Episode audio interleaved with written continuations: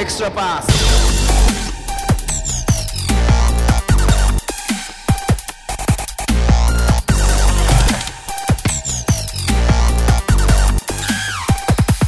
Extra 皆さんこんにちはエクストラパスポッドキャストですズボンですこんにちは、宮本です。 だからちょっと渋めに攻めましたちょっと今のあのー、北海道バージョンですね。北海道バージョンでしょ厳密に言うと実家バージョンでしょ実家バージョンです。あの、あまり家族に迷惑をかけないように、あまり騒がしくしたいような、は実は今宮本さん北海道ね札幌の実家に帰そ省うな帰んです省よ中帰省中って言い方が正しいのかな帰省中帰省中ですね、帰省中です。帰省中なので、えーはい実家から、 えっと、お送りしてます。はい、こそこそ声で お送りしますけれども。どうですか、北海道寒いあ、寒いですね。どんぐらい寒いのいや、ビビるくらい寒かったですね、朝。えアウター昨日しっかり着ないといけないみたいな感じ。あ、全然着なきゃダメですね。普通に、えなんですか、裏起毛のパーカー着てるんですけど、ー、うんうん。それに普通に、僕は、あの、マウンテンパーカーみたいなアウター着てますね。えでも、なんかもうコート着てマフラー巻いてる人とかもいー、ますねそうだよね。あ俺去年行った時、12月の頭に行ったんだけど、いや、12月だってもう雪降ってるじゃないですか。マイナス8度で雪降ってたからね。うん。またチョコレート食べてるのはい。 ガチャガチャガチャガチャするから。今ね、なかなかね、はい。いい感じで。何がチョコレートはいや、チョコレート食べながら、レバンガの今日の試合を見返しながらうんうんうん。喋ってるんですけど。はい。あの、いいよ。ポッドキャストに集中してもらっていいですかいい、いいね、実家。 いや、素晴らしい、実家素晴らしいね、やっぱこ。そこそ声になってるけどね。 いまあ、やそんな感じで、ね、あのー今、11月の5日の夜中なので、はい。えー、まあ、レバンガの試合ね、今見てきて、宮本さんは、はい。帰ってきたところっていう感じですよね。楽しかったですね。いや、あのーこのテンションで言っても誰も信じてもらえないかもしれないですけど、うん。すごい良かったですね、鍛えるの雰囲気。あ楽しかった。楽しかったですね。うん。それは後でまた教えてください。はい。早速告知だけ一つしようかな。はい。えっ、ー、とね、前も話してましたけど、11月の16日の土曜日に、お前らバスケじゃないんかーいっていうね。 あ、ラグビビーのイベントやりまはすい、ラね。グビーのイベントの、をまあちょっとお手伝いしてますんで、はい。えー、木村隆弘選手と藤田義和選手でね、そうですね。ね、まあ若い二人が、夢へのトライってことで講演会をしますので、東京でね、やります、六本木でやりますんで、えー、まあラグビーね、今すごい注目されてるので、そうですね。い1月からトップリーグ始まるんで、うん。またちょっとね、バスケ以外のことにもちょっと目を向けてみる機会にもいいのかなと思いますので、うんぜひ、ぜひぜひ、お越しください。よろしくお願いします。はい、よろしくお願いします。なんかこれに対してありますコメントえ。っと、50席で用意してたんですけどあ、そうも、だね。うん。はい。えっと、今日リリース出たと思うんですけど、うん。えっと、ちょっと完売になりまし、埋まってちゃったね。うん。はい。なんで、えっと、あの、もともと取ってるスペースがいろいろやりたい、交流会とかもノーサイドトークってあるんで、うん。えっと、広いとこを取ってるんですよ。うんうんうんうん。で、まあ、その、ただ、まあ、50で行こうか、みたいな話をしてたんですけど、うん。せっかくこんなにいろんな方が、まだ、あのー悩んでるって方も結構いらっしゃって、はなんい。で、あのーマックスいくついけるって話に今日なって、うんうんうんうん。で、まあ、30いけるねっていう感じの、一応会場とかも含めて。おう。なんで、30一応プラスで考えて、頑張って満席に、頑張ってっていうふうにおかしいですけど、満席にしようってことで、うん。今また彼らも動き出したんで、はい。はい。なんで、まあ、まえだーとじゃあ席まはだ、い何が言いたいかずっと席がまだあるってことですね。そうですす。ね。うん。めっちゃあるんで来てくだ さい。まあ、あのね、ズボンはいないですけど、えーは会場に宮本さんはいますので、で、なので多分宮本さんも会場で一人ぼっちで、多分つまんないと思うので、えー宮本さんを独占できる機会ですので。あのね、僕はすごい失礼ですけど、うん、失礼だねまあ。うん。彼らが聞いてないと思うんで、このポッドキャストは。はい。あのーまあ、手伝うよぐらいな感じで手伝ったわけですよ。で、はいまはいはあ、い山門トークだったり、いろいろやらせてもらったイベントのうん。中で、まあ、こう、こんな感じだったよとかってアドバイスをしてたんですけど、うん。なんとですね、まうあ、そうですよね。まあ、藤田君に至っては元日本代表だし、木村君も U20 の代表に入ったりとかしてるうん。メンバーなんで、うん当たり前なんでしょうけど、うん。あの、プロジェクトチームみたいなのが立ち上がりまして、はいはいはいはいはあの、一応僕はそこの統括みたいになってる んですよ。い。宮本統括だね。はい。宮本統括。で、はないんか、すごいしっかり、あの、すごい今更ですけど、山門トークの時とかも、正直、もう日々ドキドキしながら、ただ僕はやってた的な感じあるじゃないですか。うん、まあまあ、初めてだったっていうのもあったしね、あの時ね。うん。はい。なんですけど、もう本当にじゃあ、なんか役割分担みたいな表みたいなのが送られてきて、うんうんなんかすごいなっていう、なんか本当に僕が教えてもらってるなって感じのイベントなんで、うん。なるほどね。なんかもう、使えない僕をよかったら見に来てください。はい。使えないってことないですよ、宮本さん。大事なこと。統括ですからね、統括。統括です から、統括。宮本統括何ですから。、何統括しようかな、マジで。 まあそんな感じでお送りしますので。はい。はい。まあでも今日はね、ちょっとバスケットボールについて話そうかなと思ってるんで。あ、本当ですかはい。じゃあサッカーと野球禁止。止ですよ、今日は。今日は、サッそうですね。カー今日とは野球札と幌びっくりドンキーは禁止ですよ。今日ちょっと、あのー札幌ドームには行かなかったんで、あ、札幌ドームなんかやってたのやってないですよ。どういう意味いや、サッカーと野球といえば今札幌ドームなんで。ああ。ごめん、ちょっと今それが伝わらなかった。 埼玉まで届かなかった。その、そのボケが届かなかったわ。き今日はあれなんです北エールという場所に行ってきたんで、昨日、はい今日。はい。ね、行かない行かないっつってたのに結局行ってるんかーいと思ったけどね。いやー、でもビビりましたよ。まさか札幌駅で迷子になるとは思わず。札幌駅で迷子になるの。いや、なんか行けるなと思って、あ、間に合う間に合うと思って、うん。結構余裕だなとか思って、札幌駅でうん。行こうと思って、うん。あのー東方線 東方線乗れなかったのと、そう。駅がどこにあるかわかんない。マジ でまあちょっと離れてるから確かに迷おうと思えば迷えるけど、いや、なんさかすさがに地3下回ぐらいしか行ったことないズボンさんでもわかるぜ。地下街のところを行ってたら、東方線って看板出るじゃないですか。出る出る出る。うん。でも、その東方線って看板を探してても、どこが東方線なんだろうみたいな感じになっちゃって。うん。見失そっうたなのんでね。すうよんそう。で、結局15分ぐらい迷子になって、札幌駅で。 で、なんだかんだ30分ぐらいまで着くだろうなって思って行ったんですけど、うん。なんだかんだ最後ティップオフの10分前ぐらいに着いて、おー。で、イカメシさんとお話ししたしてもらって、はい。うんダメな子ださすね、が完全に。さすがイカ飯。えー、月曜日の250個は即完売してましたね。おー、250個だったんだ。だったはずですね。だって、人多かったもんね。だって5000人入ってたわけでしょそう、すごかったそれで250個なんてさ、ラッという間に売れる、ラッという間にね。ラッという間に売れちゃうね。うんあっという間に売りました。うん。いや、すごかったですね。でも、5000人超えの北エルはすごかったですね。うん。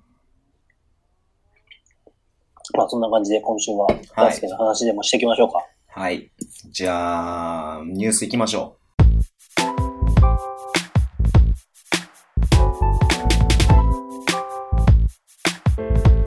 う。じゃあ、ウィークリーニュースですけれども、はい。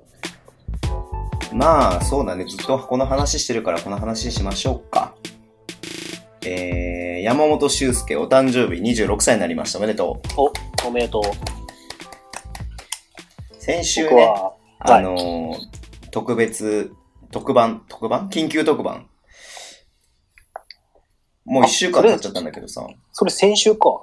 先週とか一番最近の配信だよね、25.5回だから、20今日26回目だから、緊急特番を開催しましたけれども、山本、アルバルク東京にね、あの、緊急招集されて契約しました、山本修介、我らが山本修介、11月の4日で、えーお誕生日来ました。え、26歳で合ってるよね。 26歳です合よ。ってるよね。うん。で、えっと、先週のね、えー試合からエントリーが、えーされて、えー、宇都宮ブレックスの2連戦だったんですけれども、えーはいまあ2日とも DNP 出場機会はありませんでした。なんかちょっと1個お便り来てるから読んじゃってもいいはい。えー、3回目のお便りで緊張しています。あありがとうございました。以上です。ちょっと待ったな。名前読む前に、あり市場ですって言わないでください。いや、厳密に言うとそれ3回目じゃないですよ。だって2回目、3回目、4回目のあ、あるんだけど、だら。から3週、三週 か、三週目ってことか。あなるほどうんアルバルクの酔っ払いです。えーついに山本選手のアルバルク姿がお披露目になりました。が、えーマジウケるなあトヨタ着てるのって、アルバルクの選手がバカにされました。えー公にはしないのでダブドリくださいって。これ僕がね、あの、アルバルクの酔っ払いさんからねはい、 LINE で送られてきたんですよ。んどういうことです LINE で山本修介選手の写真が送られてきたわけですよ、僕は。かはい。僕に。はいああ、なるほど。でそれに対して、マジ受けるな、トヨタ来てるのって送り返したんですね。あ、そうさんがいや、別にバカにしてるつもりじゃなくてさ、いや、わかるわかる、気持ちは。なんかもうこの、ね、なんだろう、言い方悪いけど、違和感というかさ、まさか、あの山ちゃんがトヨタを着てるというさ、うん。うん。いあの、このや、わかります。表現が、まあ、マジ受けるなっていう表現になっただけですよ、僕は。で、それ、バカにされましたってね、言われましたけど。公にしないので、ダブドリくださいって意味わかんないね。 ダブドリ余ってますけど、僕、何冊か。逆に言うと、はい。アルバルクの酔っ払いさんはダブドリ読んでないんですね。ああ、まあ、そうだね。買ってないんですね。だし、多分、エクストラパスも聞いてないっていうね。いいんですね、それで。酔っ払いさん。ズブズブの、エクストラパスとダブドリの関係性、ズブズブの関係性なのに言っていいんですね、それ。ねえ、アルバルクの選手が使われる時が来るかもしれないのにね。確かに。うんそうですよ。次はね。ねわかんないけど。 まあ、まあそんな感じでね、まあついにトヨタのす、トヨタ姿の山ちゃんがお目見えされましたけど。で、あのーすごい失礼ながら、うん。いや、僕も笑っちゃいまし たね。トヨタだと思って。笑っちゃダメだよね。笑っちゃダメでしょ。なんて言うんだろうな、なんか、いや、その、レバンガがどうこう、うんワイバンズがどうこうとかじゃなくて、うん。なんか、白、アウェイだったから白だったじゃないですか。ああ、そうだね。うん。白ウェアにあんなに違和感を感じさせるやつってなかなかいなくないですかああ、確かに。だって今まで紫着てて黄緑着てたから、あそそうっか、あの、セカンダリーって今までアウェイ用ってなかったもんね。そうそうそうそうそう。だから白いロンティーを着てるのが、なんかすごい違和感で。そう考えると、やっぱトヨタ、あ、トヨタじゃねえや、えっと、アルバルクってすごいね。アウェイ用のセカンダリーもあるんだね。確かにそうですね。うーん、そっかそっか。だってね、今日、レバンガとこれから話すであろう予定の秋田とかだって、え、話すの今日。え、今日は秋田戦じゃない話しますじゃあ。えいや、今日はもうあれでしょあのコンサドーレ札幌対名古屋、グランパスあそれでもいいけどさ。やべえ、見て、あの、なんかね、コンサドーレ札幌にダビド・シルバーが入るかもしれないっていう。それ有名な選手なのごめんね、何も知らなくて。いや、有名舐めてんのかよ、お前って話ですよ。 え、世界のトッププレイヤーなのあの、この間来たイニエスタみたいな感じなのあ、イニエスタと一緒にスペインで代表でやってた選手です。えで、マンチェスターシティでプレーしてて、ー、うん。多分すごいですよ。これちょっと一つ言っていいはい。スペイン人でダビドでしょはい。つまりデイビッドでしょはいはいはい。あ、そういうことですか。ダビドでいいのデイビッドじゃないのダビドですね。あ、ダビドなんだ。ほら、ドブラスがさ、日本に来た時にさ、最初のリリースはダビド・ドブラスだったんだけどさ。へえ。そうだよ。ダビド・ドブラスだったんだけど、その後、まあ、デイビッドにしますっていう。まあ、何のあれもなかったんだけど、知らぬ間にしれっとデイビッドになってたんだけど。これはなんか発音的な問題ってことですかまあ、だから、カタカナに落とし込んだ時に、一番、その発音と表記が合致するものなんじゃないのうんああ、なるほどね。英語がわかる人とか、その現地の言葉がわかる人が考えて。フリースローなのか、フリース ローフリースローなのか。えそれは、あの、イントネーションの問題だからあんま関係ないね。カタカナとかね。え、そんな、そんな、今日なんかすごいガチャガチャしてるけど、何か、なんかしてるんですかガーナ生チョコレート超うまいですちよ。ょっと我慢して、生チョコは。うるさいから、オラオラオラオラオラ。もうここでみんな止めちゃうよ。もう、うるせえから、あの、ポッドキャストっつって。もう食べ終わったんだよ。あ、オッケー。あ、じゃあ、せっかくの、あ、さあ、すごい、これもうエクストラパスで聞けない一時情報俺ゲットしたんだけどさ、言っていいいいですよ。山本修介、背番号30番の由来。え聞いたどっかで出たんですか聞いてないです。聞いてないうんあさっきさ、聞いたら教えてくれてさ、ヤマモンにうん。なんだと思うなんだと思うえ、ヤマモンに直接聞いたんですかあ、直接聞いたら教えてくれた。 何ズボンさんヤマモンと繋がってるんですかいやいやいやいやいや、あなただって繋がってるでしょ。LINE 知ってるでしょ、なんだったら。あんま言えないけど。僕がどれだけこの2日間いろんな人に声かけられて宮本さん山本俊介選手の件知ってたんですかって言われていや知らないよって話をひたすら言い続けたからこの苦労をあなたは知らないんですねうん。まあ僕も言われるけどさ。うん。会うたんびに会うたんびに、あ、山本さんですよね。あ、ありがとうございます。いつもなんかそんなありがとうございます。あの、山本選手の件は知ってたんですかあ、すみません、知りません。僕は全然皆さんと一緒だったんで。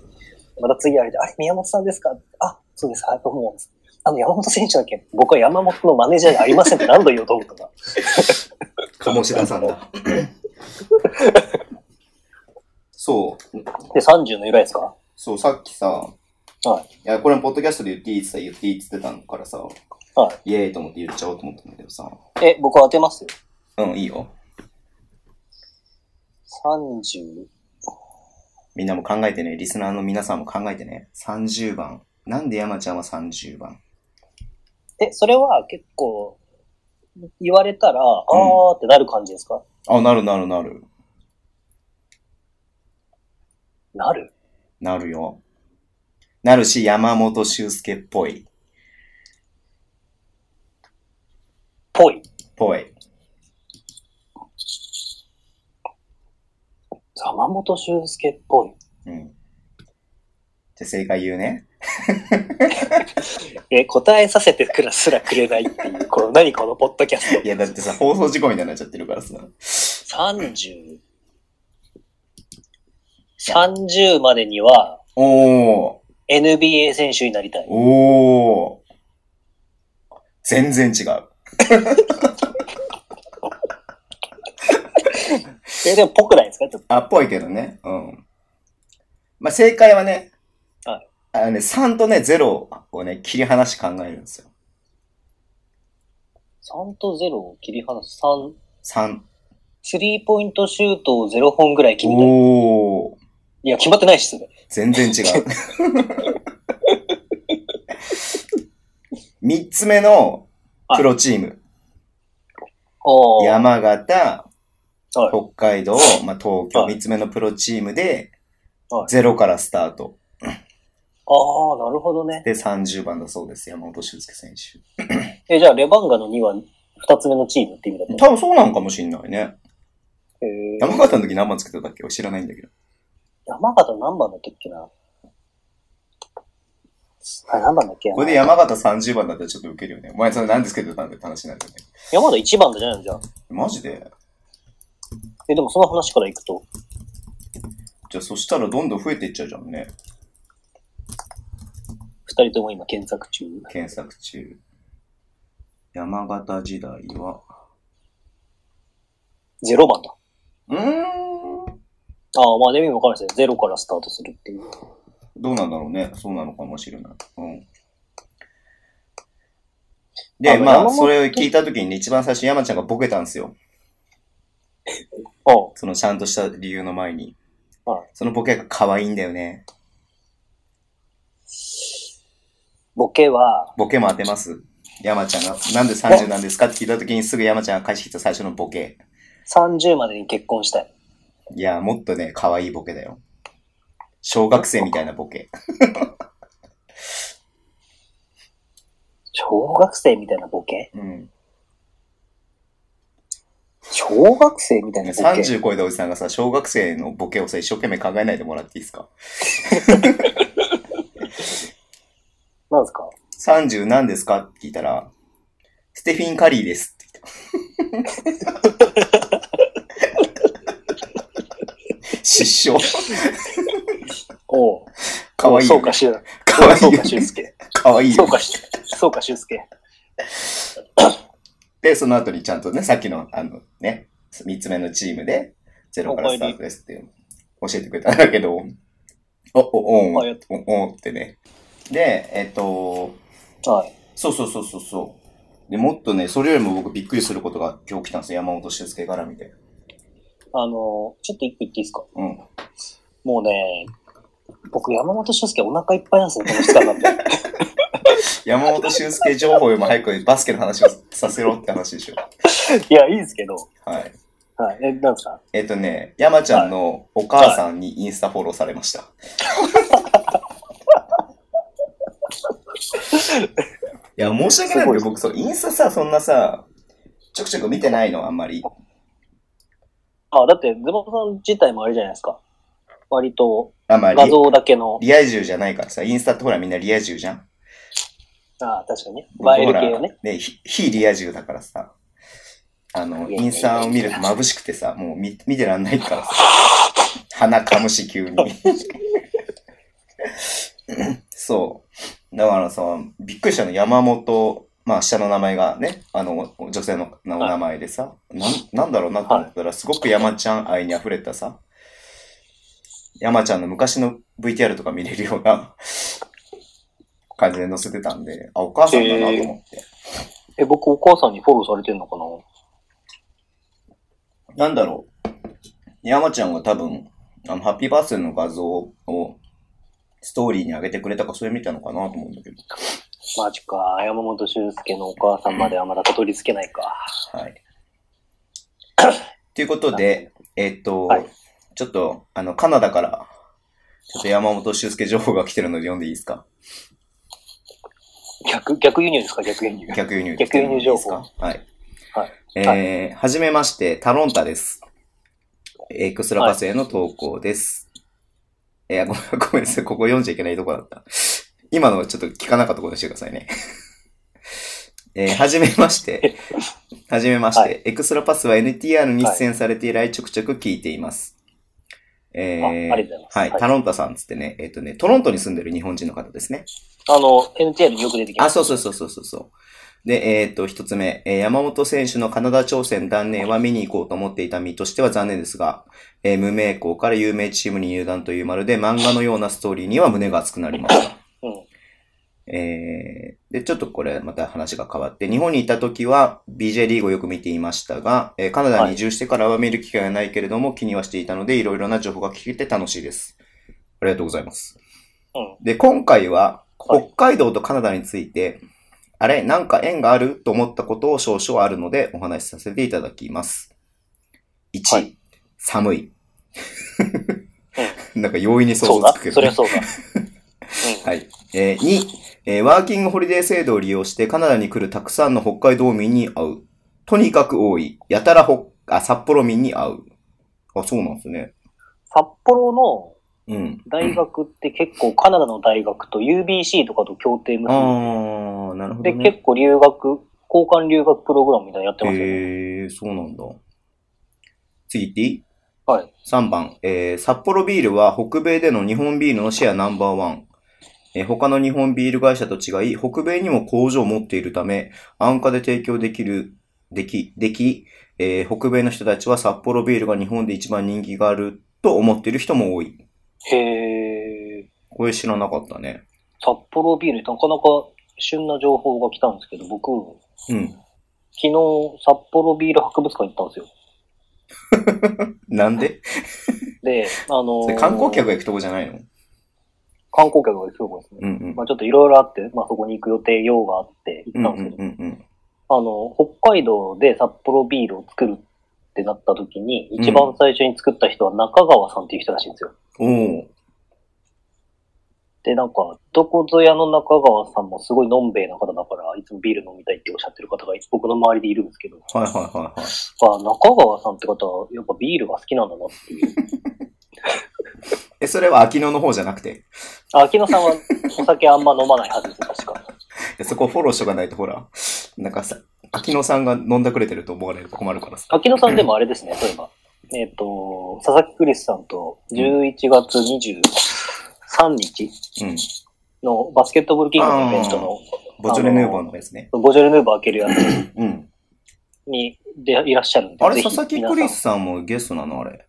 あれ、なんか追加でクあリ、スそさうんなもの入る。追加でクリスさん入るんだ。。はいえぜひ皆さん、あ、しめ絶対面白いと思いますよ。佐々木クリスさんと秋野さんの話はめっちゃ面白いと思いますね。ー、めっちゃ、あれなんだけどね、誘われてるけど、ちょっとどうしようかなと思ってる。うん。ぜひ、お時間ある方は、そちらも行ってみてください。はい。まだ実はと、あのーお便り続いてまして、はい。はい。4番。えーこれがメインです。はい。えーケネディ・ミークスは元ラプターズ傘下のチームに所属していました。えー放送を聞くといまいち活躍していないのかなと思いますが、あの体をかし、 あの体を 生かして、 ごめんなさい。ちょっと卑猥な間違い方しちゃった。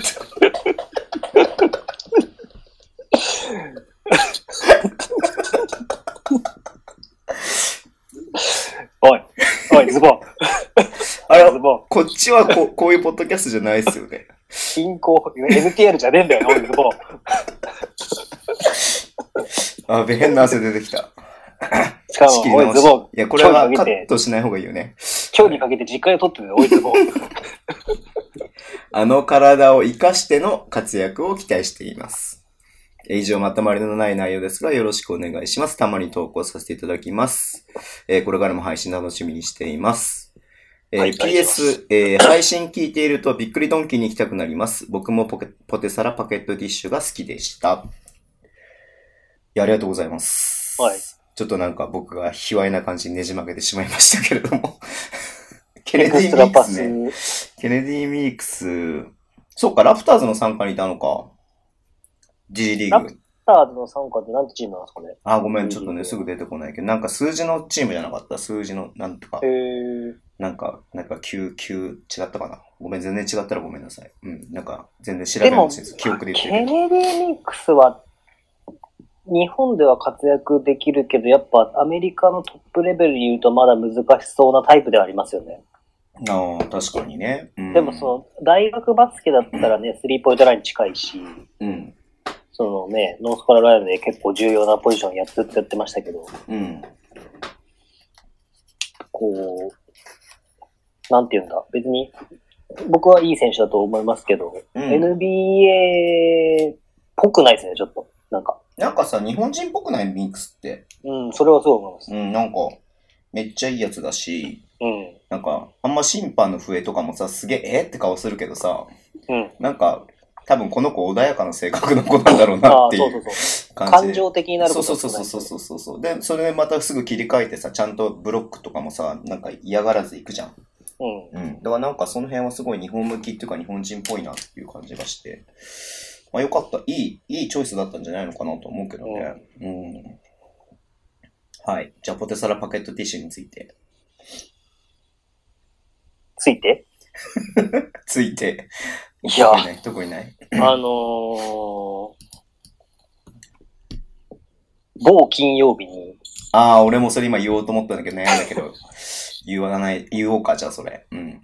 いや、某金曜日にポケサポテサラパケットディッシュの話を振ったら、チーズパケットディッシュが好きだって言われたん で、まあ、あのなんていうんですかね、ちょっとこう、突っ込みたいんだけど突っ込めないっていう、こうなんか、うん。うん。もどかしさ。うん。うん。うんで、僕は弱い人間なので、うん。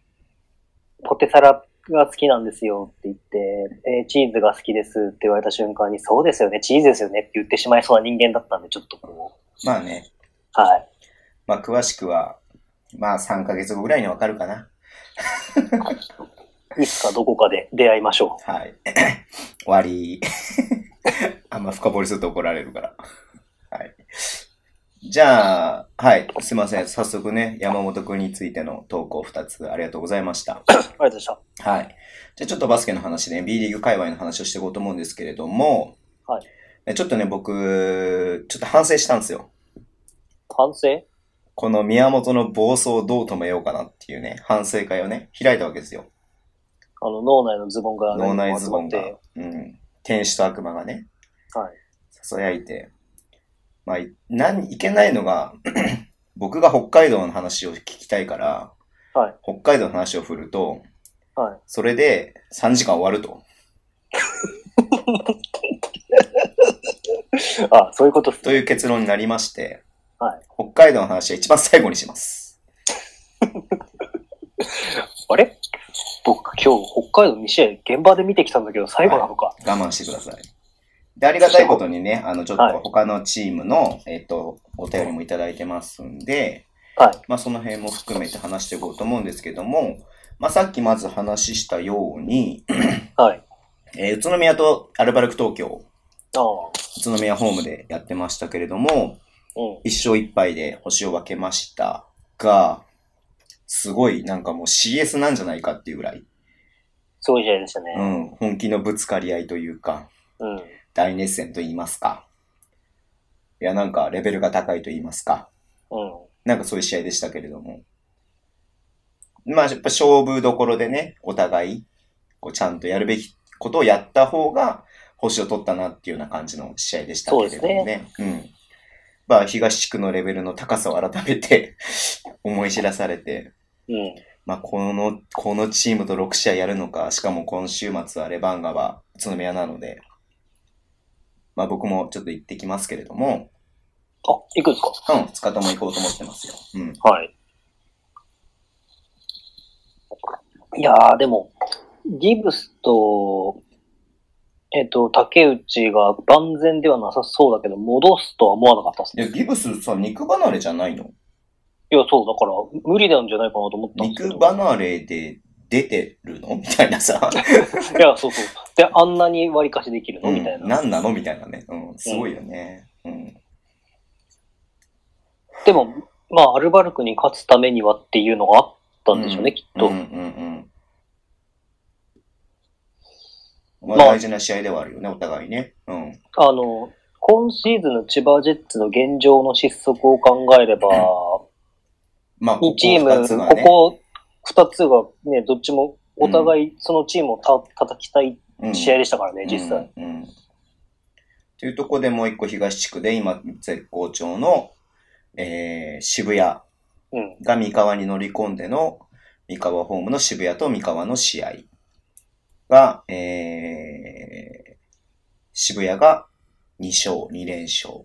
うんで、ゲーム1が100点ゲーム。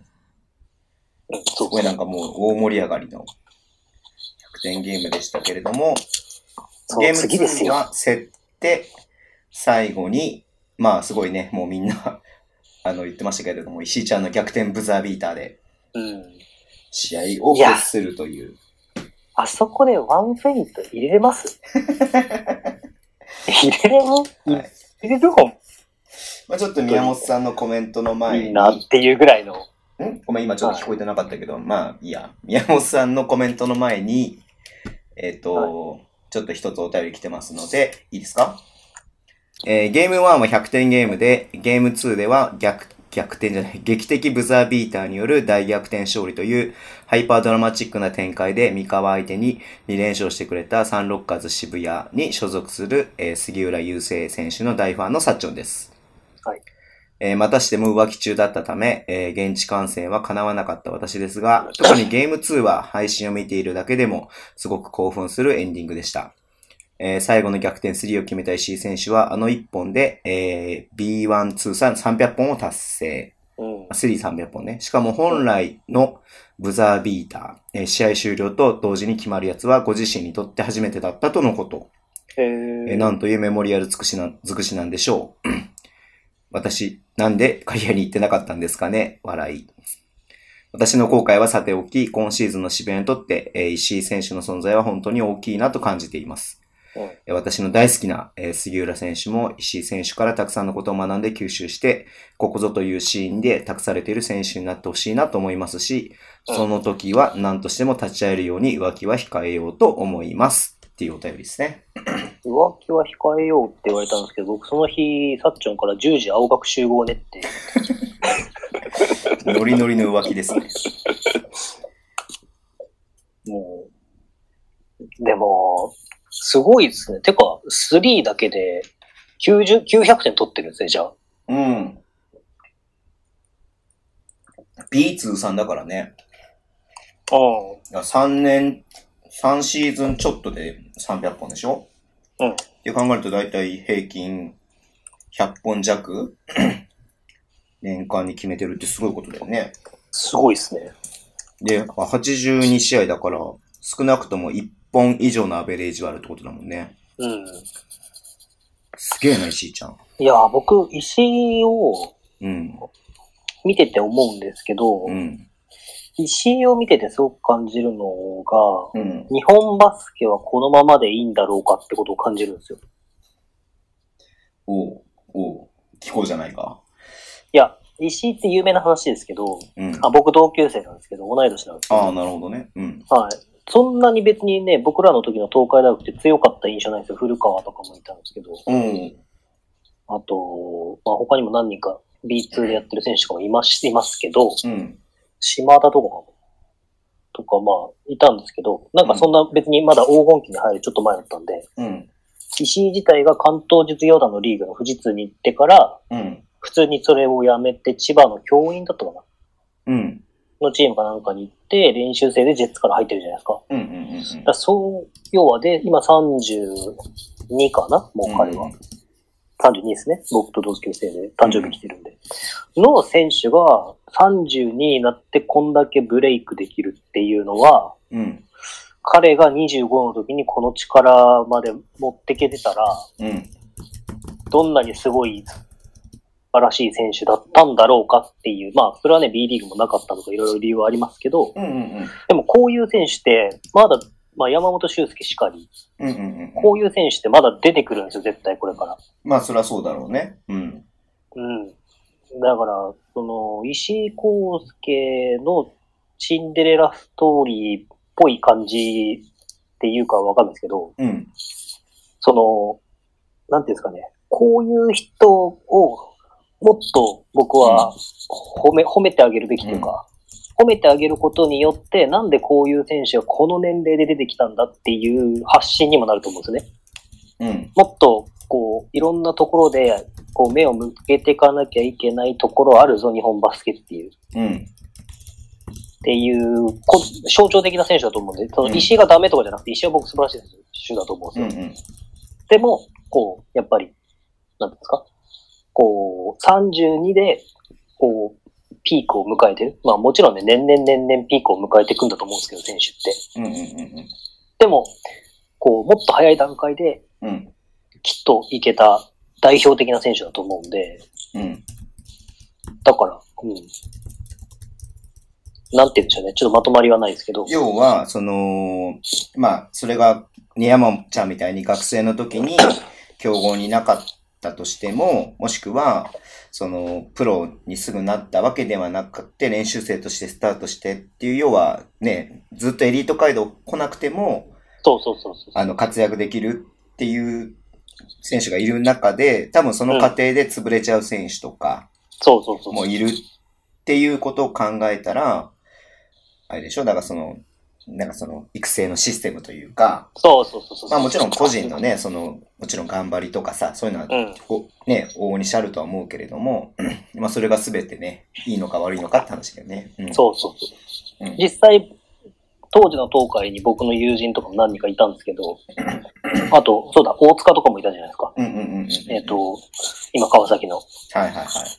らそういう選手は、大塚選手とかも、ね、後々伸びてきた選手だから、うんうんそういう意味では、どうなのかなと 思って、ちょっと、まあ、あれしたい部分ではあるなとは思うんですけど。うん。だからユースがさ、できてさ、で、今度は18も作るわけでしょ ?U18 も。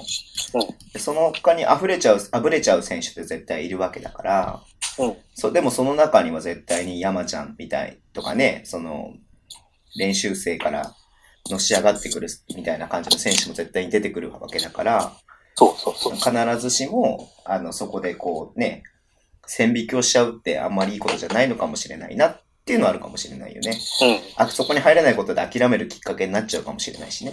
そうそう。特に若い10代の子とかだと。うん。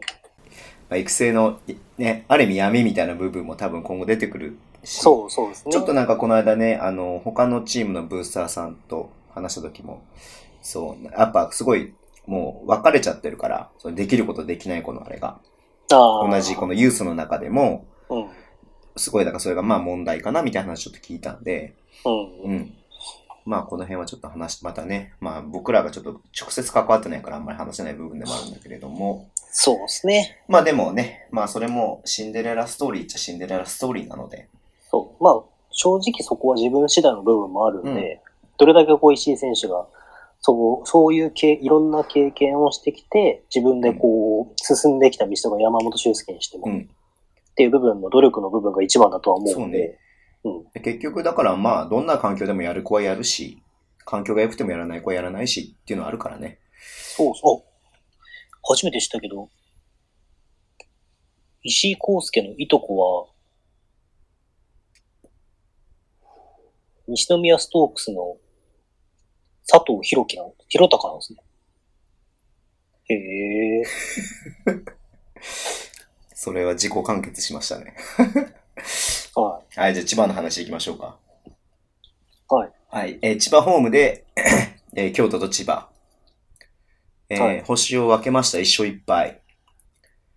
まあ、もちろん京都はね、好調っていうのはあるけれども、やっぱ千葉が、うん。まあ、去年ほど勝ててないな。まあ、普通なら、あの、去年の千葉なら落とさなかったなっていうところやっぱ落としてしまっている。うん。うん。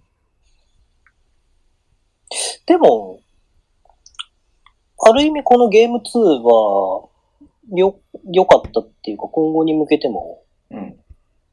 こう、一つ、こうやってやっていけばっていう基準、基準っていうか、きっかけになる試合だったんじゃないですか。千葉にとってうん。来週千葉と北海道なんですよね。 そうだった。 あの、でもね、やっぱ、まあ、ぶっちゃけ、ぶっちゃけなんかね、あの、まあ、秋田ともそうだし、はいまあ、そんな簡単には勝てないなっていうのはもちろんあるんだけれども、うん。まあ、でも、ワンチャンあるかなっていう状況ではあるので、千葉が。B リーグ始まってから一度も勝ってないですからね、レバンガは千葉に。そうですね。うでも、千葉、でも、僕、その、現実的に考えて、うん。全部一勝一敗でいけたらかなりいいと思うんですよ。千葉がレバンガがあレバンガが。レバンそガのが。後、その後それ栃木と回るじゃないですか。だってあさ、栃木、次栃木か。下手したら11月全敗の可能性もあったわけじゃないですか。うん。うん。東地区で。今一生取ったからね、秋田にね。うんだからそれ、秋、栃木にも、千葉にも、一生いっぱいでいければな。いいかな。まあでも、千葉は本当にこの後良くなってきそうな感じはしますけどうん。ね。上がり目でね。うん。まあ逆に僕はちょっと京都の方が怖いかなっていう感じはしてますね。京都の方が怖いっていうのはどういうふうに怖いんですかいや、あの、勝て、勝てる感じがしないという。ああ、そうですうか。んうんうん。京都はね、だって、中村太一ポイントガードに置いてきたら、平均身長日本代表みたいに198ぐらいになりますからね。199とか。まあね。まかといっても、中村太一が悪いポイントガードだとは全く思わないし、うんうんその上ジュリアン・マブーンがハンドラーできるんで、うんうん。まあすごい逆ですよに。キースが生きるか、キースが死ぬかっていうのはあるよね。今文化だったってね。ああ、確かに。うん。まあちょっとそれやってみないとわかんないからね。はい。じゃあお待たせの横浜市が、おうもう星を分けました。はい。まあ横浜側に勝するかなって僕はちょっと思ってたんですけど、あ、本当ですかうん。宮本さんはいや、死はね、悪くないんですよ、全然。うん、悪くないんだけどさ、良くはないじゃんって思うのがぶっちゃけ言うとね、怒られちゃいそうだけど。あのーうんいや、これもね、僕怒られるような気もするんですけど、うんうんシワがね、良くないのはね、いやー、い言っていいのかな、これ。うん。僕、シワが良くないのはヘッドコーチなんだと思うんですよね。あの、僕の今目の前にいますよ。何ですかショーン・デニスのグッズが。いや、そのショーン・デニスが良くないっていう表現はただ、ま、間違ってるんですけど、僕の中で。うんうんその、ショーン・デニスが、うん。うん。あの、伝えたいことがちゃんと伝わってるのかなっていう疑問があるんですよ。あなるほどね映画を見るたんびに。なるほどね。うん。こう、なんか、なんて言うんだろうな。でもなんか、あの、いショーン・デニスがやりたいバスケットボールの雰囲気って僕もうあると出てるんですよ。シガの中で出てると思うんですよ。うんうんうんで、まあ僕はこの話が好きなんで、そのスタイルとかの話をよくしますけど、うん。うんうんうんうん。そう勝った負けたっていうところよりも自分たちのバスケットボールをどういう風に展開していくかっていう中で、うん。相手との戦いで、うん。こう相手の方がやっぱり上回ってるから、今回はこういう風にして、うん。でも最終的にみんな考えるのって、こういう風にして自分たちのスタイルを出していこうっていううん。ことに行き着くはずなんですよね。まあもちろんそうだだからねよくうん。そのヘッドコーチの話とか、新聞とか、うんなんかね、バスケットボールキンチあのキングみたいなうん。とかカウントみたいなメディアで読むときとかって、うんこう、あのー自分たちのバスケットボールはうまく出せなかった。自分たちのバスケットボールはうまく出せたけど勝てなかったとかうんうんうんうん。っていう表現があると思うんですけど、うんうんうん。そのもちろんそのスタイルを出せばいいってわけでも、ね、よくサッカーの日本代表が昔その話になってましたけど、うん。大阪の話した。あの自分たちのやりたいスタイルを遂行すれば勝てるみたいなことは思わないんですよ。うんうんうんだから絶対に対相手っていう話が入ってくるんですけど、うん。うんうんうんその、なんて言うんだろう。滋賀に関しては、もうスタイルはある程度あるんですよ。うん。はいはいはてか、出来上がってるから共有もできてると思うんですよ。い。うんうんうんで、そこで、うまくいってない理由が何なのかって考えると、うん。うん。ちょっとこう、選手間のコミュニケーションが足りないのかなっていうか、なるほどね。足り足りないっていうと違うんですけど、なんかヘッドコーチが強すぎるのかなって気がするんですよ。ああ。こう、こうあの、レバンガとかを、まあ、実際に一番よく見るから、うんうん。見てても、うん。まあ、それって僕、内海さんの良さでもあると思うんですけど、うん。やっぱりその自分たちで話してアクションを起こしていく機会が増えたチームが今強い感じがするんですよね。うんうんうんうん。秋田にせよそうなんですけど、うん。こう、ヘッドコーチにどうするっていう感じじゃなくて、自分たちでこう考えて行動が起こせてる。まあもちろん滋賀って若いんでそこ難しいかもしれないんですけど、うんうん。でもこう、えっ、と、ゲームワンの時かな。うん。ゲームワンがが取ったんですよね。うん。の時は、なんかこう、自分たちでもうはっきりしてる感じうんうんうん。っていうのが、まあこれは印象論ですけど感じて、うんうんゲーム2に横浜がこう、やり方をこう、エナジーをちょっと出してきたっていうかもう、反省を生かしてこう、ぶつかってきた試合では、うん。うん。なんかこう、え、どうすればいいどうすればいいどうすればいいみたいな感じの雰囲気というか、なるほど。うん、なんか滋賀は僕そこだけだと思うんですよね。うん。正直、正直結構メンバーもいいし、うん。その、ベテラン級は後ろに控えてるから、もっと思い切って若手はやっていいと思うんですけど、まあね。なんとなくこう良くない時は、うん。こう、その若手がちょっとうまく噛み合ってないまんま進むっていうか、うっん。ていう印象は感じる。なんかこう、斎藤選手がドライブしてってもあんまり合わせる感じなくて、合わせがうまくいかなくても、なんかそこに対してコミュニケーションがなかったりとか、なるほど。うん。あと、何戦だったかな忘れちゃったんですけど、まあこれはね、わ若いからしょうがないと思うんですけど、うん。えっと、佐藤拓磨選手がうん。コーナーで待ってなきゃいけないシチュエーションで、うん。やっぱりボールを今僕自分のところに来る予定だからっていう多分分頭があると思うんですけど、うん。どんどんどんどん知ら知らない、自分気づいてないうちに動いちゃって、半端なポジション取って、おボールが。が来た時にはもうクローズアウトシチュエーションで全然近いところにいる。コーナーにいると深いんですけど、うんうんうん。そこより高いところにいると近くなっちゃうから、うん。結局それでチェックが重なっちゃってスリーポイントが入らないみたいな場面が結構あるんですよ。うんうんうんだからそういう、だからなんかその、ヘッドコーチからすれば、いや、お前はここにいなきゃダメなんだって部分なんですけど、うん。でもそれって、もちろんそのヘッドコーチの伝え方とかやり方もあるんうんうんうんうで、んそこ医療でもあると思うんですけど、うん。やっぱりそれを本人とか選手間同士で話し合ったりとか、どれだけ意識を高められるかっていう部分でもあるんで、うん。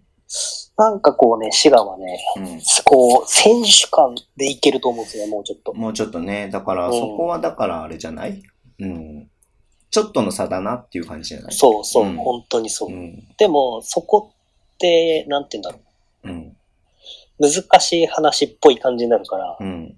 なんか、滋賀の人たちって、もやもやしてそうだなって気がしまうす。ん。こう、うん、勝てるよなって思いながら、うん。勝ててない試合ながるほこうあったりするのかなっていう滋賀の人たちはね。わかりました。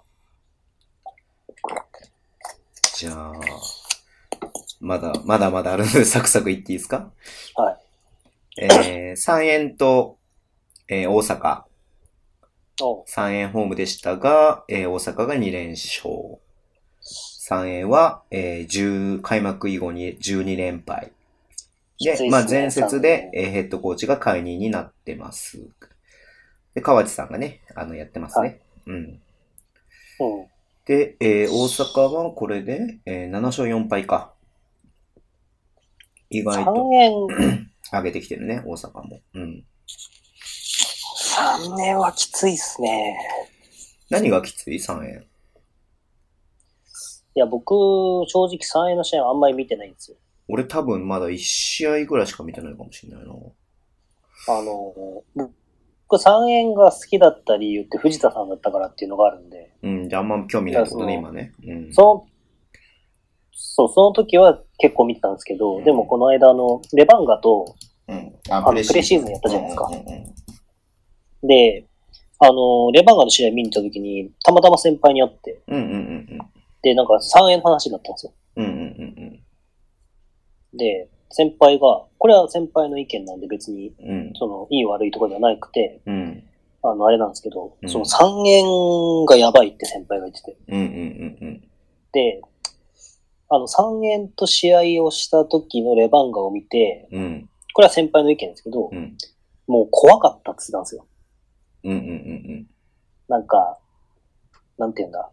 なんか、これでレバンガいけるみたいな空気感を出されても困るみたうん。いな。ああ、その、良くない三円に対してってそこうそうとそう。ね。 3円が本当に良くなかったらしくて。まあ、ボロで勝なんちか2連勝だったからね。うん。そう。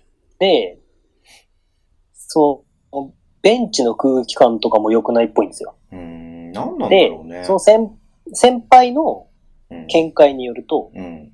こういう話って僕いっぱいしたいんで、うんそういうのあったらぜひどんどん欲しいんですけど、うん。その先輩の見解によると、西川くんいるじゃないですか。はい。で、あの、ローさん、ローさんか、前のヘッドコーチうん。は、あの、西川くんを2番で使いたいっぽかったらしいんですね。ほうほうほうほで、なんだっけ、えっ、と、外国人が3番できるじゃないですか。う。うん。えっ、と、E バンクスうん。がスモールフォワードできて、で、太田がいるから、うん。太田がインサイドやって、もう一人が外国人が4番、5番を2人でやるみたいな。はいはいはいはっていう感じで、太田さんが確か怪我したんですよね、レガンレバンガの時い。。うんうんうんで、だからなんかそれで、あの、結構僕はこれはずっと思うんですけど、1番、2番に魅力的な選手が集まってるチームだと思うんですよ。うん。うん、まあ、寺園シュートとかめっちゃいいもんね。そうそうそう。ん小さいけど、鈴木達也にしても、うんうんうんあと、で、川島は大きいけど、2番もできるし、1番もケンジンシオもできるし、そううんで、去年はタワタリっていう明確なシューターがいたりとか、うっんうんうんていう中で、その、要は、おそらく、ビッグラインナップ的な、ちょっとうん、コンバートというのかわかんないですけど、うん感情やろうとしてて、まあ、うまくいかなかったんじゃないかなって、先輩は言ってて、うんなんていうのその、やっぱスタイルの継承がうまくいってないのかなっていう。うんもうガラッとスタイルを変えようとして、うんところに西川君っていうある程度どこでもできてしまううんうんうんうん選手が入ってきたことによって、それって魅力じゃないですか。まあ確かにね。うんうん。だって彼がね、絶対確かに2番もやらせようとも全然できるから、うんやることによって可能性って確かに見えるから、うんあれなんだけど、他の選手はそれに対していい印象を持ってないんじゃないかなっていうのがプレーシーズンの印象だったなるらしいです。ほどねう。なるほど。僕もちょっと 3A ね、ちょっと気になるか見て、見てみようと思います。うん。僕もちょっとどっかで見てみようと思います。そうね。ちょっと心配だよね。うん。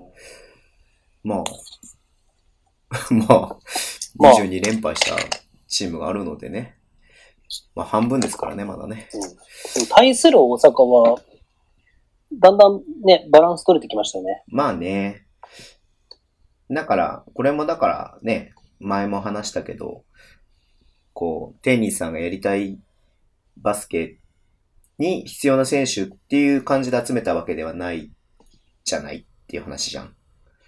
ああ、うん。でもそれが多分みんなそろそろなんか浸透というかインストールしてきた頃なのかなっていう感じはするよね。それはありますね。うん。OK。サクサクいこう。はい。新潟、名古屋。新潟がホームでしたけど、2連勝。新潟ね、開幕5連敗してましたが、その後4勝3敗ってことで、まあね、あの、言ってしまうと対戦相手みたいな部分もあったんで、開幕新潟はね、うん、川崎と東京っていうね、ちょっと、うん。あの、重たいところから入ったのそうでで、すね。まあ、でも名古屋がここに敗落としたのは意外と意外だったなとは思いまいす。や、ああ、ジャスティン・バーレルいない名古屋は結構しんどいんじゃないですか。ああ、なるほどね。うーん。まあ、スタイルとして多分違うタイプのバスケになるのかな。パー、んパーキン、んパーソンズパーキンズあれ なんだっけ急に忘れちゃった名前。新潟の。あの、3人目の外国人ですかいや、新潟、新潟。あ、新潟あ、パーキンズあ、パーキンズ。うんうん。はい。とかね、ゴリゴリだからね、中でね。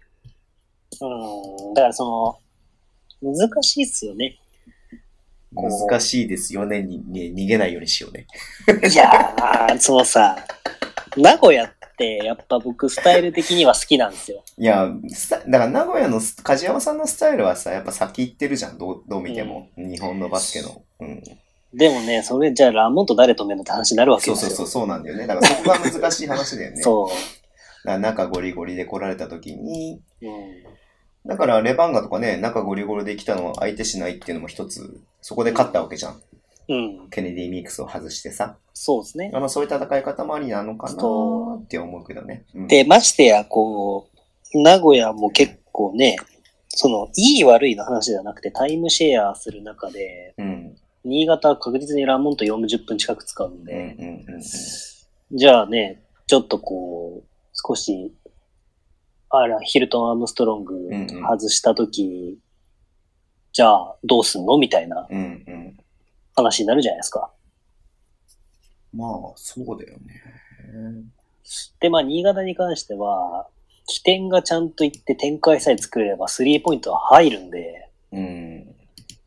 だから、まあ怖いですよね。なんか、ただ、新潟って成績で見ちゃいけないチームだと思うんですよ、僕。成績で見ちゃいけないチーム。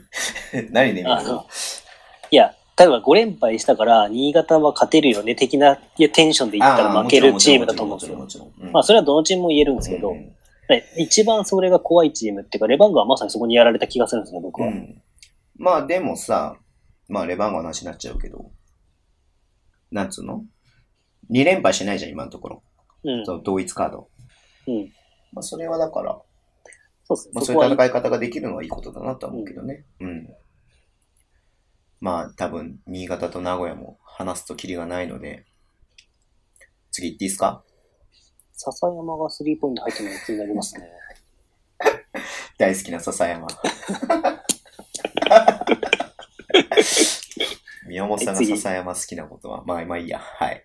はいはい。次富山、琉球、えー富山ホームでしたが、琉球が2連勝してます。いや、意外といえば意外なのか、琉球がちょっとまた上げてきてるなぁいや、琉球はいいですよ。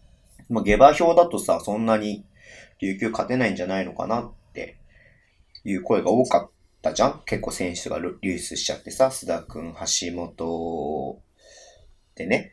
うん。うん、あのーこれ、同じ繰り返しになりますけど、うん。すごいですね。伊藤直樹40分出てますね。もう富山はさ、それだしをもうそのパターンでしょ。あ、だってベベが怪我してるじゃん。そうですね。うん、それがでかいよ、やっぱり。うん。いや、その、琉球は、うん。僕、本当にメンバーの質、質っていうか、うんその、なんていうのあの、ウィニングイレブンっていうサッカーゲームとか NBA ライブみたいな感じの要は総力値をつけた時の、うん。数値化した時の数値は落ちてると思うんですよ。うんうんうんでうん。も決して僕はそれで、その流メンバーが入れ替わったからチーム力が落ちたとは決して思わないんですよね。まあね。うん。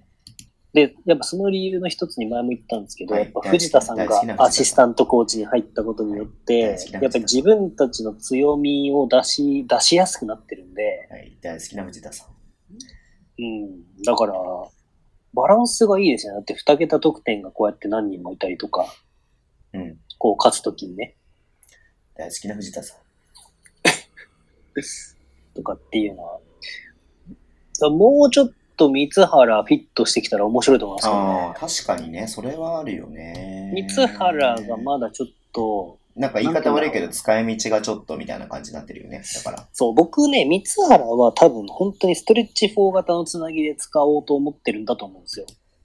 結局でさ、も渋谷もそう使おうと思ってさ、使い切れなかった感があるじそゃうんそ。うそうそう。だから、なんか僕は逆にもう3番で使っちゃってもいいんじゃないのかなと思うけどね。あーと、あの、ブレックスの橋本みたいなそ感うじ。そうそう、もうストレッチ4気味で使う、ストレッチ4気味ですか、ストレッチ4で使うっていうのは、多分三原の使い方としては、もう、鉄板中の鉄板だから、あもうあ。それで使い切れないんだったらもう3番で使った方がいいよと思うけどね、外外国籍2人と三原みたいな感じで。なるほどね。うん、いやすいませんでもちょっなんかそうそうすると素人の、素人の意見ですけど。そうすると、外国籍を休ませるタイミングがなくなっちゃうんで、あー話がでも変わってくるんで、ごめん。み三原はめっちゃキーなんですよ。ごめん。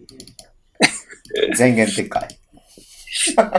で、真央くんの、福田くんのプレイタイムが伸びてきたのは、ああ、それはプラス材料だね。そう、このチームやっぱすごいなっていううん。のは思いますね。まあ、あとは本当に、首里城の募金したいなっていう部分ですね。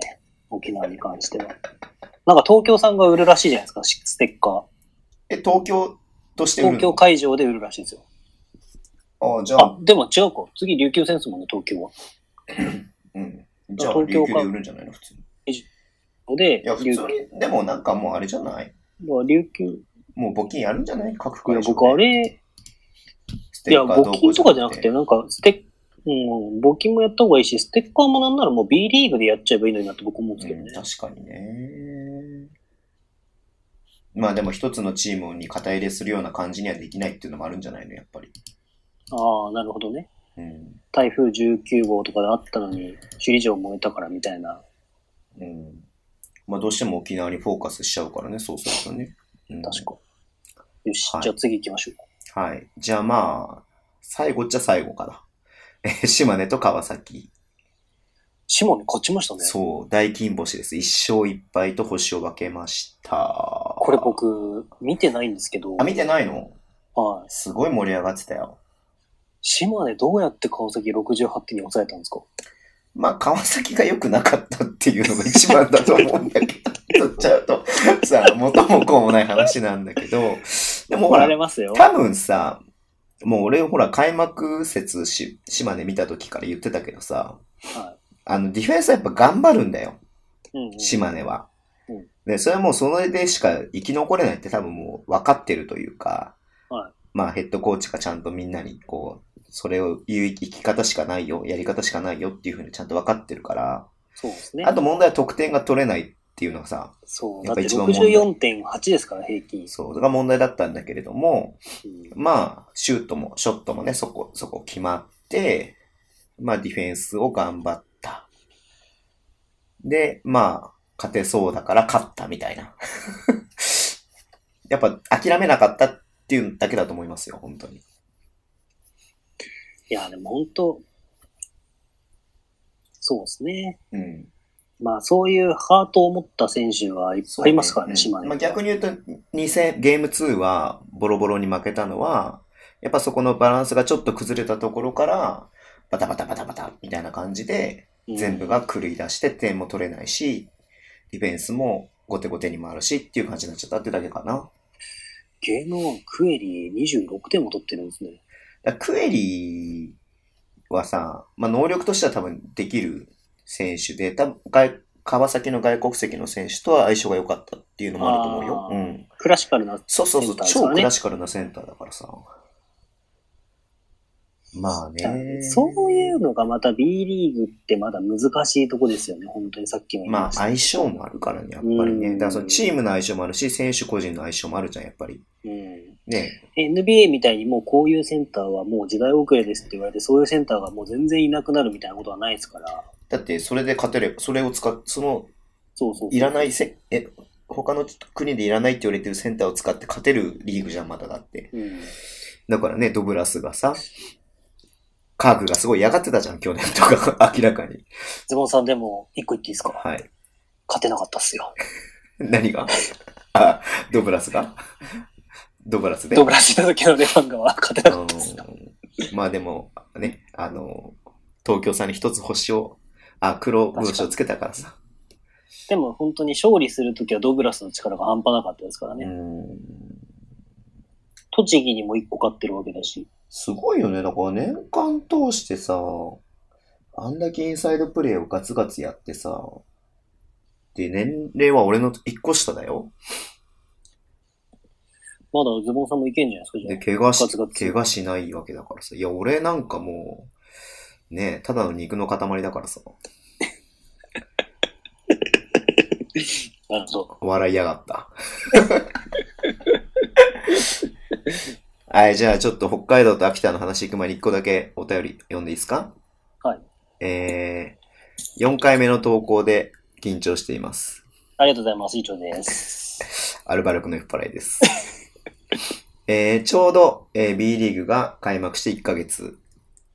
えーお二人の予想外に躍進してるチーム、逆に低迷してるチームはどこですか、えー私は三河の低迷が予想外でした。これからフィットしてきたら怖いのは変わらないですが、えー渋谷の躍進は想定内ですが、えー琉球が1位なのが想定外でした。というお便りですけれども、はい。まあ、琉球1位と言ってもさ、結局、上3つ、琉球、名古屋、京都って、ほぼ、ほぼ同じだからね。まあ、うん。まあ、大阪まで。で入れちゃってもいいか。大阪も7勝4敗だから、ほぼ勝率は変わらない。今日、構図に関してはほぼ去年と変わらないというか。まあ、そうだね。滋賀が落ち、落ちてて。まあ、去年福岡がいたところに島根がいるみたいな感じかなう。ん。で、意外、まあ、予想外というと、やっぱり中地区の低迷だよね。そうそう。で、まあ5東地割区ながさい横浜が2位ですからね。そう、東区が強いのは分かってたじゃん、それはもちろん。うん分かってたっていうか予想できたじゃん。で、東地区は千葉の6位だけれども、勝率5割。だけれども、中地区は2位の横浜は5割切ってるっていう状況で、横浜、富山、新潟、三河、三円が、えー、まあ、要は、負けをここでみんな拾っちゃってるみたいな感じだよね。うん。だから、まあ、くっきり分かれてるよね、ある意味。そうですね。でもこれからまた同地区同士の対戦増やしていけば、うん。それこそ本当三河が急にグンってくる可そう能性ね、がだありからますからね。言ってしまうとね、この中地区のこの5割以下のチーム同士で6試合はやるわけだから、うん。まあ、この中でだからグッと上がってくるチームも絶対に増えるうん、よね。うん。まだちょっと難しいですね。まあ、宮本さんはね、渋谷を5位に予想してましたけれども、はまあ渋谷が今1位。リーグでも1位なのか。リーグ全体でも1位。リーグでも1位ですね8勝2敗だからね。まあレバンガが、まあ対戦カードの良さもあったけれども、まあどうにかまだ5割をキープしていて、でもさっき言ったように同一カードで連敗がないから、まあ同一カード連敗しなければ、まあいい感じでいけるかな。い。そうですね。同一カード、だから東地区の同一カードを連敗していかないでいけば、うん。 5割超えていけるんじゃないですか、うんちょっと。まあ、CS 狙えるか狙えないか。今のところでいくと、うん。渋谷、川崎、琉球、東京、えー、名古屋、宇都宮、京都で三つどもえで、その下が、あ、大阪か。そうね。 1、2、3、4、5、6、7、8、9、9、9位か。北海道。そう全ね。体だと。まあ、大阪の下だよね。まあ、いいとこつけてますね。本当にすごい。うん。まあ、ただまだ始まってばっかり、始まったばっかりだからさ、その勝敗の差もそんなないから、うん。まあ、ちょっとの、ね、2連敗とかでザザザッと落ちるたり、2連勝とかでガガガッと上がったりとかするっていう、そうですね。まあ、状況ではあるから、まだまあ何とも言えないけれども。まあね、でも、このアルバルクの酔っ払いさんが言うより、言うように、三河は勝ててないねっていうのはやっぱあるよね。3勝9敗ってなんかこうやって見ると、あ、そんな勝ててないんだ。だって滋賀と島根と同じだからね、勝率としてはね。そうですね。まあ、意外、意外、意外でしたっけうん。まあ意外なところ。意外なところ、まあ正直言うと北海道はこんなとこにいるとは意外な部分は僕はありましたけど、 嬉しい、嬉しい部分ですよ、それは本当に。なんかあんま信用してもらえないんですけど、今日もなんか僕そういえばまだ返してないですけど、あの、ちょっとちょっとだけ増えちゃいますけど、今日の10 11月5日のレバンガの試合を見てて、うん。ずーっとレバンガペースなんですよ。あ、じでゃあももうその話しちゃおうよ。えー北海道と秋田、まあ一勝一敗でした。ははい。い。まあゲーム2の話だよね。うん。そう、ずーっと北海道ペースなんですよ。うんうんうん。で、あの、いつ以来かな、僕鍛える来たの、去年の年末かな、うんうん。なんですけど、なんかすごく雰囲気がよ、良くなってるって言い方おかしいですけど、うん。良くなってるって違うな。まあ、もともといい、いい雰囲気だと僕は思うんですけど、うん。こうなんか、うん。まあ表現が難しいですけど、すごいいい雰囲気だったんですよ。で、初日は5300入って、うん。それはそ、それはまたそれですごかったし、うん。二日目もね、平日ゲームで2600ぐらいしか入んなかったんですけど、すごいいい雰囲気で。はいはなんか、ななんですかね、僕、僕がそこが好きっていうのがありますけど、いはい。うん。子供がすごく多うんうんうんうんうんうん。い。で、すごい一生懸命子供が応援してるんで、うんうんうんうん。その空気感ってなんか、なんて言うんだろう。こう、憧れの眼差しというか戦隊ものみたいな、こうヒーローを見に来てるって感じがうんうんうんあって、僕はその空気感って、あ、うん北海道らしくていいなって思うんですよね。で、うんもともとね、昔から織茂さんが子供たちに夢を与えたいっていうことで、子供料金がね、ずば抜けて安いんで、高額、レバンガって、うんうんうんうんうん。自由席がね。はいはいはい。だから、そういう意味では、そういうのが本当に、なんか定着した織茂さんの引退をきっかけに、やっぱ、僕の甥っ子と姪っ子いるんですけど、僕と甥っ子と姪っ子も織茂さんみたいってこの間言ってたんで、うんうんうんだからそうやってね、子供たちが、ね、こう、なんていうんだ、こう、絶対的な知名度の織茂さんを見たいために一生懸命応援するっていうのってすごくいいストーリーでもあるしうん。、はい。こう、いい雰囲気だなっていうのをすごい感じて、うん。すごい、こう、今までの僕がレバンガで見た試合の中で一番ホームアドバンテージを感じた試合でしたね。おー、素晴らしい。そのゲーム1に関しては。うん。でもゲーム2も2600しか入ってなかったんですけうど、ん。なんか結構こう初めてっぽい人がいっぱいいて、僕の周りだけかもしれないですけへ。どー。で、すごいいろんなところをうろうろして、あの、終わってからちょっと鍛えるの残ってたんですけど、うん。なんかしたら初めて来たけどすごい楽しかったって言ってる人がいっぱいいて、うん。だからなんかそういう意味では少しずつこうバスケットボールが北海道に浸透してる感じっていうのは、うん。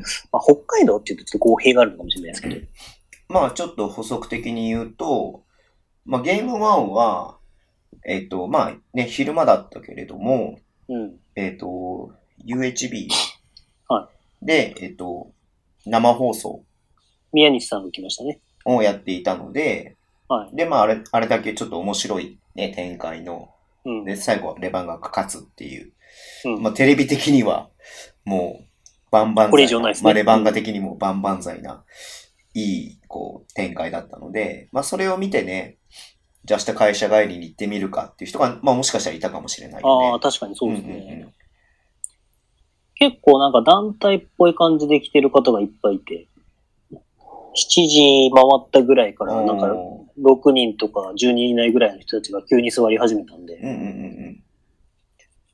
いいんじゃないですか傾向としてはね。すごく、だからなんか、まあね、その、ズボンさん言う通り、土日祝日は子供たちが多くて、うん。平日夜はサラリーマンが多いっていうのは B リーグが目指すところでもあると思うんで、うん。いや、間違いなくそうだよね。だから、うん。あの、さっき、ビール好きの中川さんのが、ちょっと前ツイートしてた時に、ちょっと僕が反応したんだけど、はい。まあ土日祝は子供連れ、ファミリー向けにやって、うん。まあ平日はね、会社帰りの子供抜きで来れる層うん。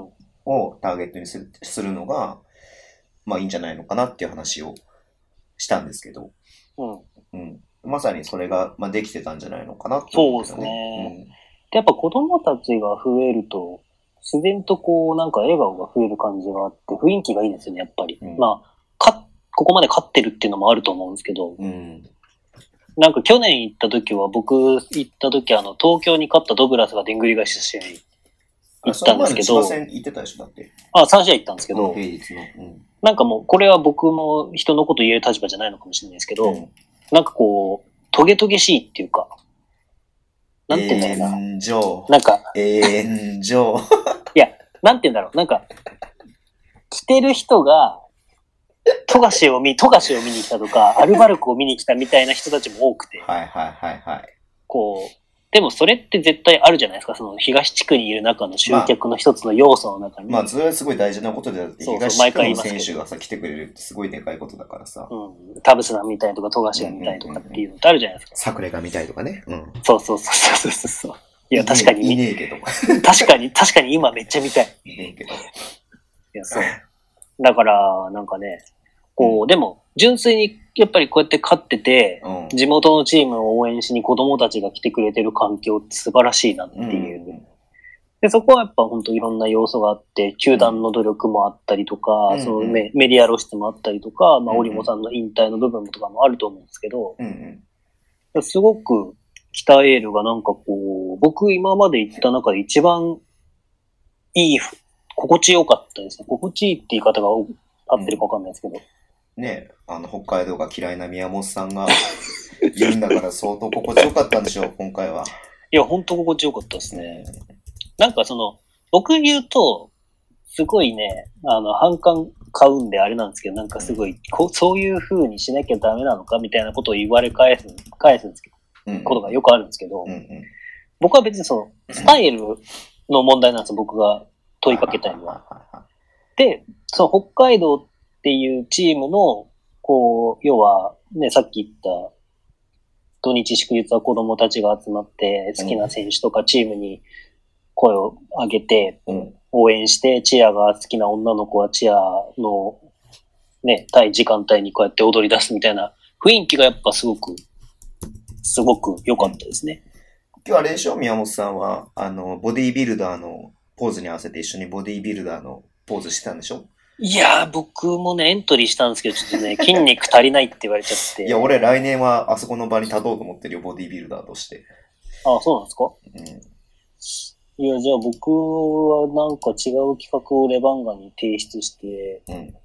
世界で北海道一太ってる人とかの方に、じゃあ、プニプニしてる人とかの。えーごめんなさい、ちょっとなんかそれも埼玉まで伝わってないですけど。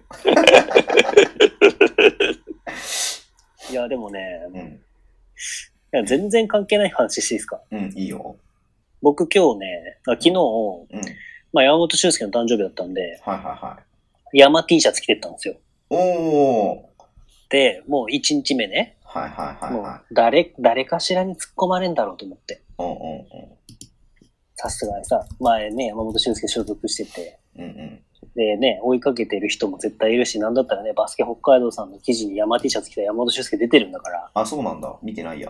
あの、コラムかなんかに一回出てるんですよ。あ、そうなんだ。うん。はい。だからね、いや、さすがに突っ込まれんだろうとか思ってうん、歩いてたら、まあ、誰も突っ込まず、うんうんうんうん。なんかすごい逆に悲しいっていうか、まあえ別に突っ込んでほしいわけではないけど、うん。なんか、あれなんか思いのほか誰もこれ知らないんだな、みたいな。っはい。ていう思って、1日目終わったんですよ。はい。で、2日目は今日ダブドリ T シャツ着てたんですね。はいはいはいはい。したら、まあね、すれ違う人が、え、ダブドリだあれえ、ダブドリの人じゃないあれみたいな感じになるんですよ。ダブドリの人なんですか、宮本さん。いや、逆に緊張しちゃって。なんでなんでなんで、そんな気にしなくていいじゃん。いや、なんかね、ダブドリの人かじゃないとか言われてるのに、うん。なんか態度悪かったらまずいじゃないですか。う僕、んダブドリの人じゃないから。別にいいじゃん、そんな宮本さんが態度悪くて、ダブドリに評判が落ちても。いやいやいやいや、何言ってんの知ったことじゃない、知ったことじゃない、こっちとら。ああ、ズボンさんそういうタイプなん で、じゃあ、大柴さんに言ってきますよ。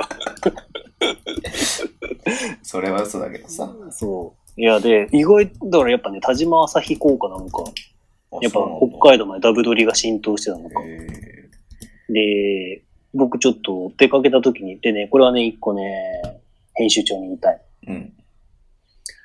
北海道ってでかいんですよ。はいはいはいはい。街中の本屋にしかダブドリがなくて困る。え、街中の本屋にはあんのでも。街中の本屋にはあるんですけど、うん。あのーまあ、田島朝日だからって言って、ちょっとショッピングモールに行った時に、ショッピングモールの本屋に行こうとしたら、うん。なんかわかんないけど、ダブドリが4と6しかないんですよ。へえ。なんで4と6なのかは疑問なんですけど。い売れちゃったんじゃないのだ、単純に。や、まあだから1冊ずつとかしなかったんでしょうね、きっと。うん。在庫が。うん。だからね、もうちょっとこう、なんていうんですか。皆さんに、北海道の至るところにダブドリを置いてもらうためにも、皆さんにダブドリを買っていただいて、ダブドリのね、こう、ハッシュタグをつけて、うん。 SNS で配信してもらいたいなっていうのを、切に願いますね。田島朝日が表紙のダブドリボリューム7。何笑うかはちょっとわかんないですけど。え、ここでダブドリの告知をぶ ぶち込んできたなと思って。いや、せっかくね、地元の選手が出て、表紙なんで、あーいやー、みんな買ってくれたかなダブドリ。はい、まだ間に合うんで、ぜひ買ってください。はい。まあ、言ってしまうとさ、埼玉は大きい本屋ですら置いてないからね、ダブドリ。え、ごめんなさい、ズボンさん、なんか僕が気使って、ちょっとずつちょっとずつ言ったのがバカらしくなってくる感じで、言い方やめてもらっていいですかマジ置いてない、ダブドリ。もうね、ボリューいやムー3ぐらいからさ、一応探し始めたわけですよ。1、2はもうネットで買っちゃったから、うんその本屋並んでるのをね、見ようと思って。はまず置いてない、埼玉には。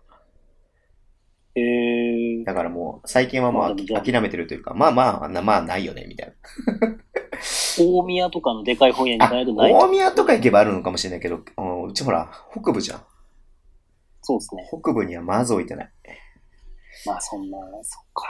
うんまあ、じゃあいいっすか北海道と秋田の話は。はい いの、本当に。い。何も話してないですけど、なんかちょっといろいろ逆聞にきたいことあったんだけど。あ、聞いてください。でまあ、せっかくなんで、ちょっと選挙のこともちょっと話したいなと思っていて、はい。まあ、まあさっき言ったようにね、あの、ゲーム2の流れは、ずっとレバンガだったけれども、あれ何だったんだろうね、なんかこう、秋田もなんだけどさ、うん。なんか、何分ぐらい ?5 分ぐらい ?5 分までいかないのかな ?3 分 ?2 クォーター ?3 クォーター全く両方点が入らないみたいな。 3かな3かな ?2 かなうん。え、どっちのゲームの話ですかあ、ゲーム2、ゲーム2。ああ。で、だから、なんか、流れとしてはレバンガなんし、なんか、追いつくなら今なんだけど、全然追いつけないみたいな。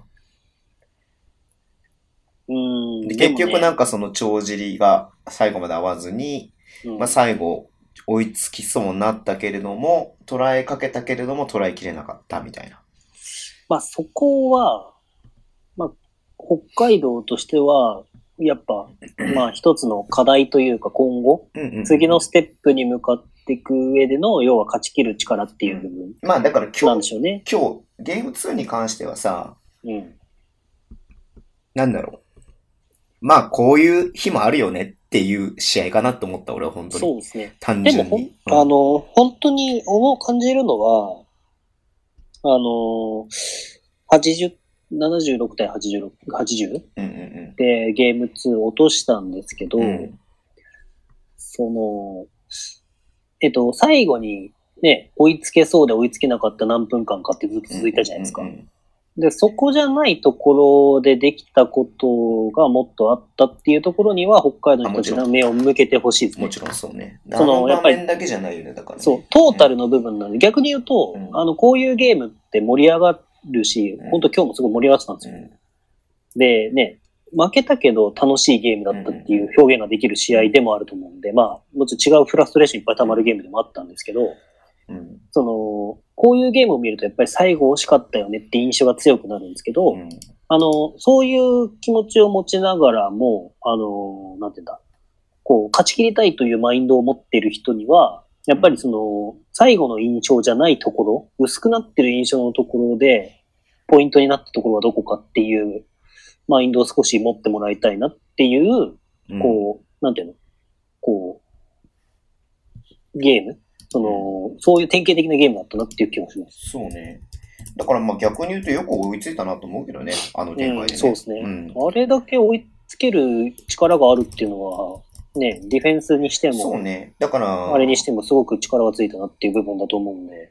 言い方悪いけどさ、まあ今日来てるかどうかわかんないけど、はいまあ川辺様もさ、はなんだろう。すげえなんかこう、集久しぶりに集中してる顔見たっつっちゃ失礼だけどさ、い。あの、川辺様はあれでしたね。うん。あのー巨人に入った時の清原みたいでした ね。何それ。あの、決まってる顔すごい、いや、すごい、うん。あのね、もう、あのーなんて言うんだろう。こう、慈悲過剰ですけど、うん。もうね、川辺が決めた瞬間、まあ湧くんですよおー。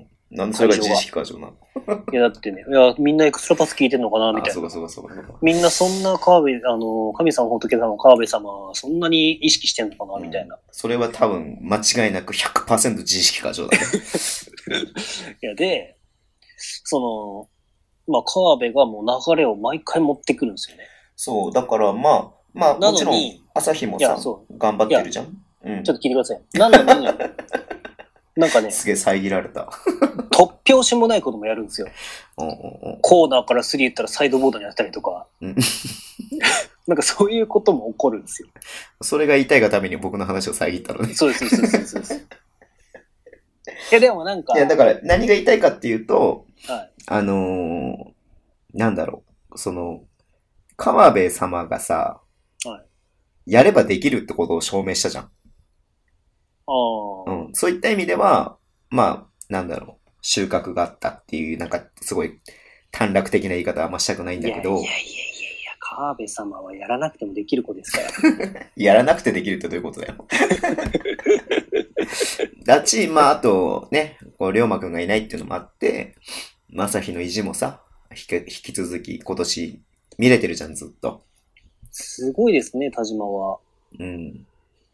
今日も何分出たの ?32 分出て16得点。うん。今年平均何点取ってるもう10点10ぐらい取ってるん12、ですか3点取ってんじゃないですよね。 ?15、6点取るようになったら、多分日本人のランクではかなり上位の方に来るよね。 10.8ですね。う平均ん。そういスった意リ味でーは。ポイントの確率が40.9も結構いいですよね。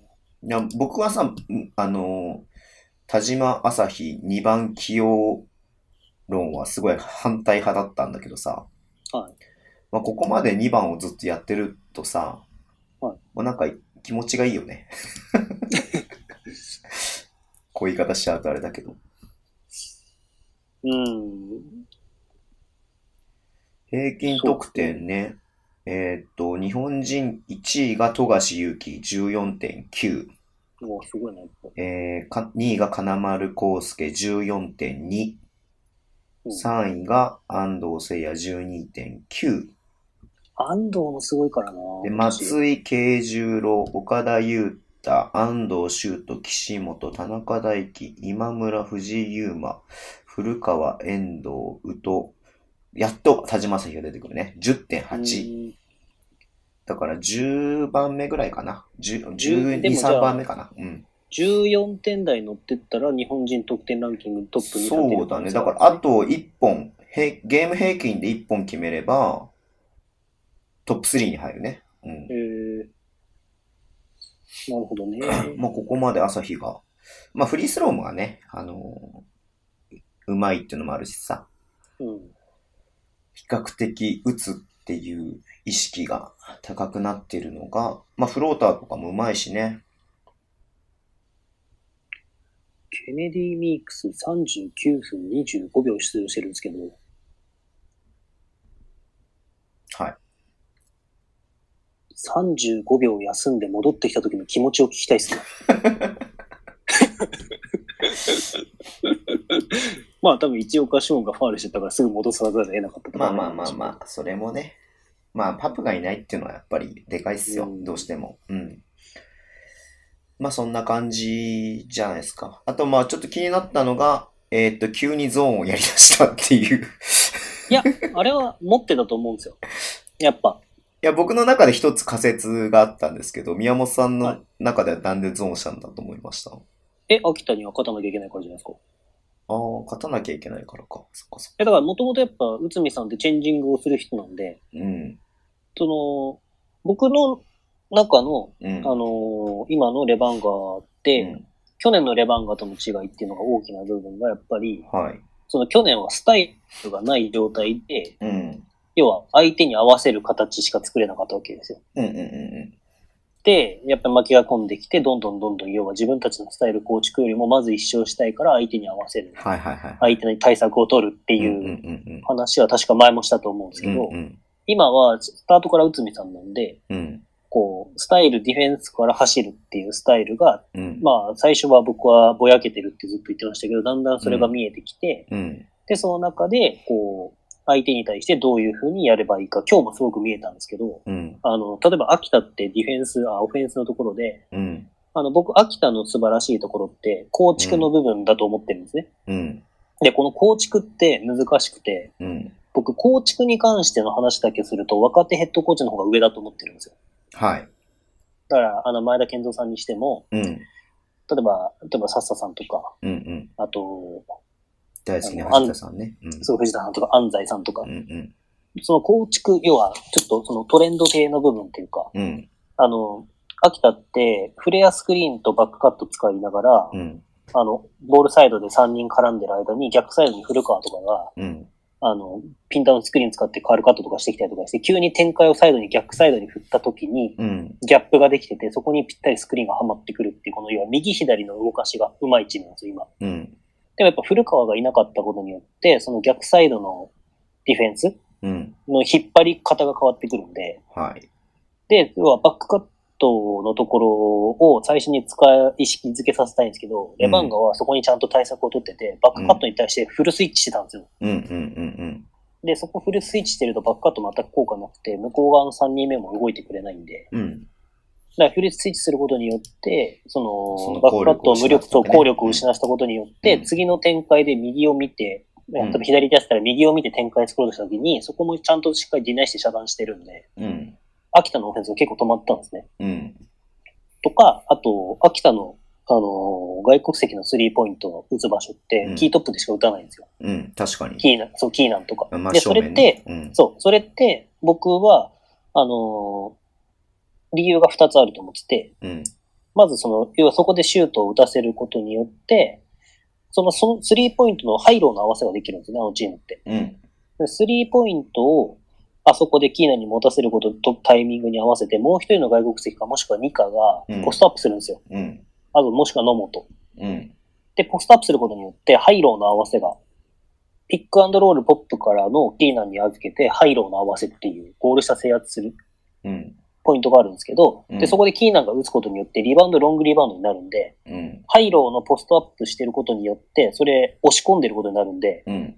その押し込んだディフェンダーのリバウンドの可能性が無力化されるんですよ、ほぼうん。で、自分たちがいいポジション取れてるんで、そこでまたゴール下制圧してシュート打てるっていう。え、でもなんかあんまりそのハイローのプレイ、ゲーム1全然やらなくなかった。できなかったんですよ。レバンガがそこに対策してたんで。おーで、これが、あの、アーリーカップの時は結構やられてて、リバウンドボコス取られてて、うんうん結局リバウンド取れませんねっていう話だったんですよ。で、それをスクリーンアウトしろって言っても、ポストアップしてるところからスクリーンアウトしても意味ないんですね。だかうん。うんらそのポストアップをさせないようにしなきゃいけないんですよ。。うーんまずそも。そも。で、もっと言うと、そのさ、スリーポイントのところにボールを入れさせないように守れば、あ、でもそこキーナン結構持ってたよね、キーナン。そう。でも、あの、フロン、フルフロントとかになってたりとかしたんで、フルフロントって何あの、ゴール下のマークが、前を取って、要は、い。ハイローの合わせは絶対にできないように前側に取ったりあとあ、かしそういうこてとね。うんんんそう。で、一回だけね、確か野本から通されてるんですけど、うんだうかんうん。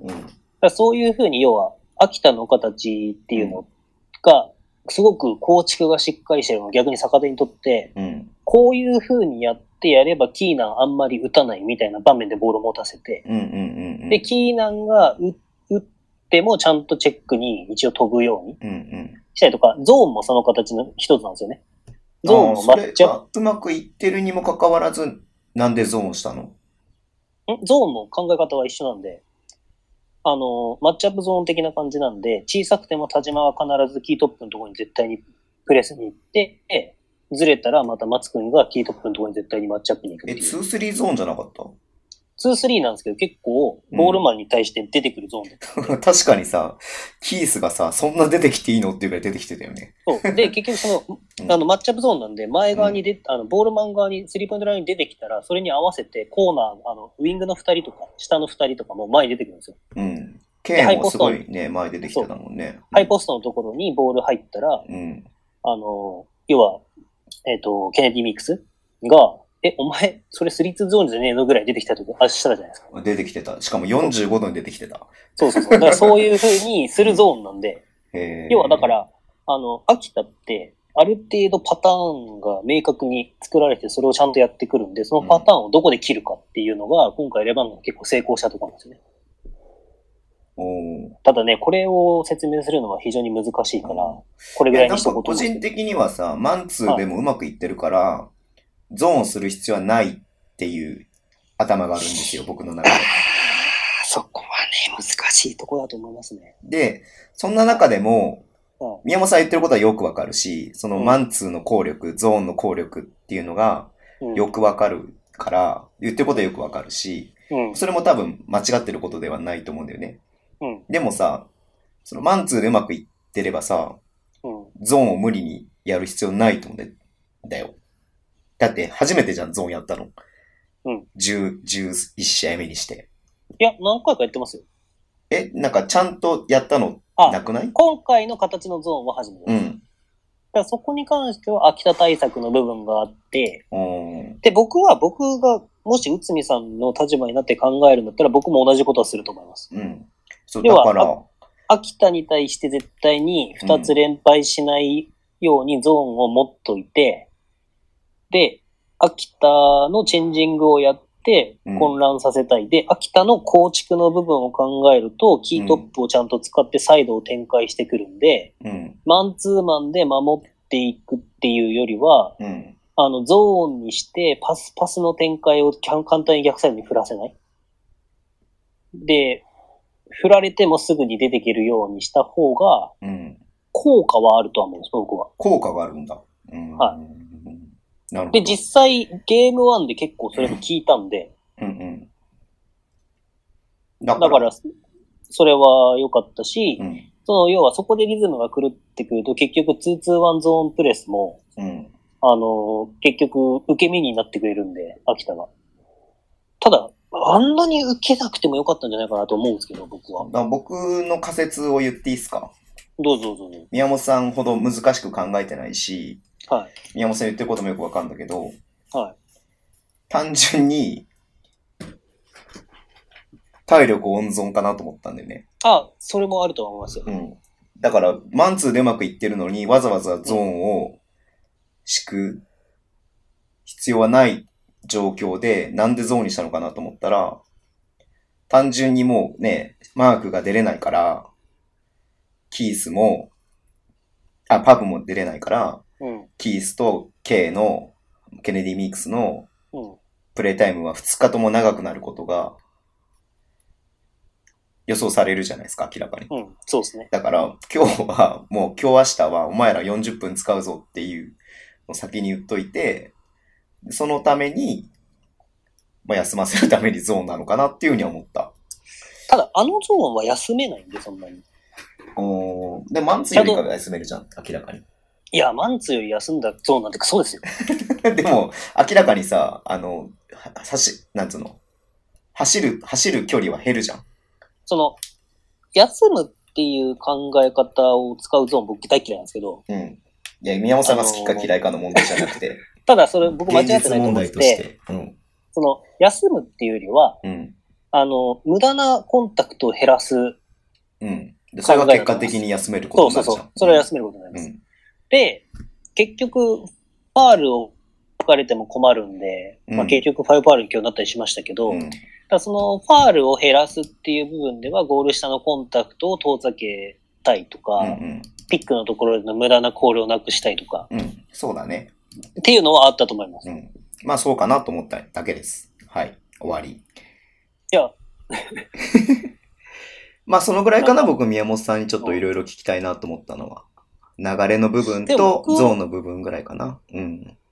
僕、今回のあのゾーンディフェンスは、もともと全員いたとしても用意してたと思いますよ。ああ、もちろんそれはだって全員ができた時に用意してるものじゃないとさ、うん。うん、やる、やる意味がないから、それはもちろんそうだと思うんだけど。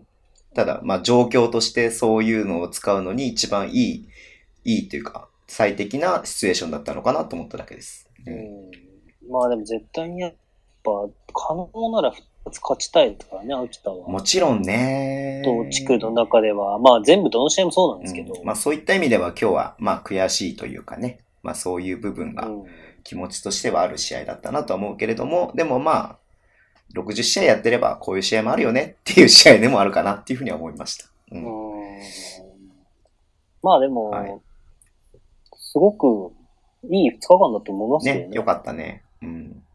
うんまあここをうじうじ言ってもあれなので、次の宇都宮戦ね。まあ最低でも 1, 一勝1敗でいきたいね。誰か復帰できるかっていうのが一番気になね、ると中ころです野くんも出ないしさ、パプも出ないしさ、山本修介が必要だったのはもしかしたらレバンガだったんじゃないのかなっていうね。それ僕も思った。まあ、うちが頑張ってるからね。まあ今日内田君はそんなプレータイムなかっはい。たけど、まあ、スリーポイ内ン田ト、君はね、あのさ、スリーポイント2連続で入れてたらもっと流れがぐっとき、まあ、たらればの話になっちゃうけどね。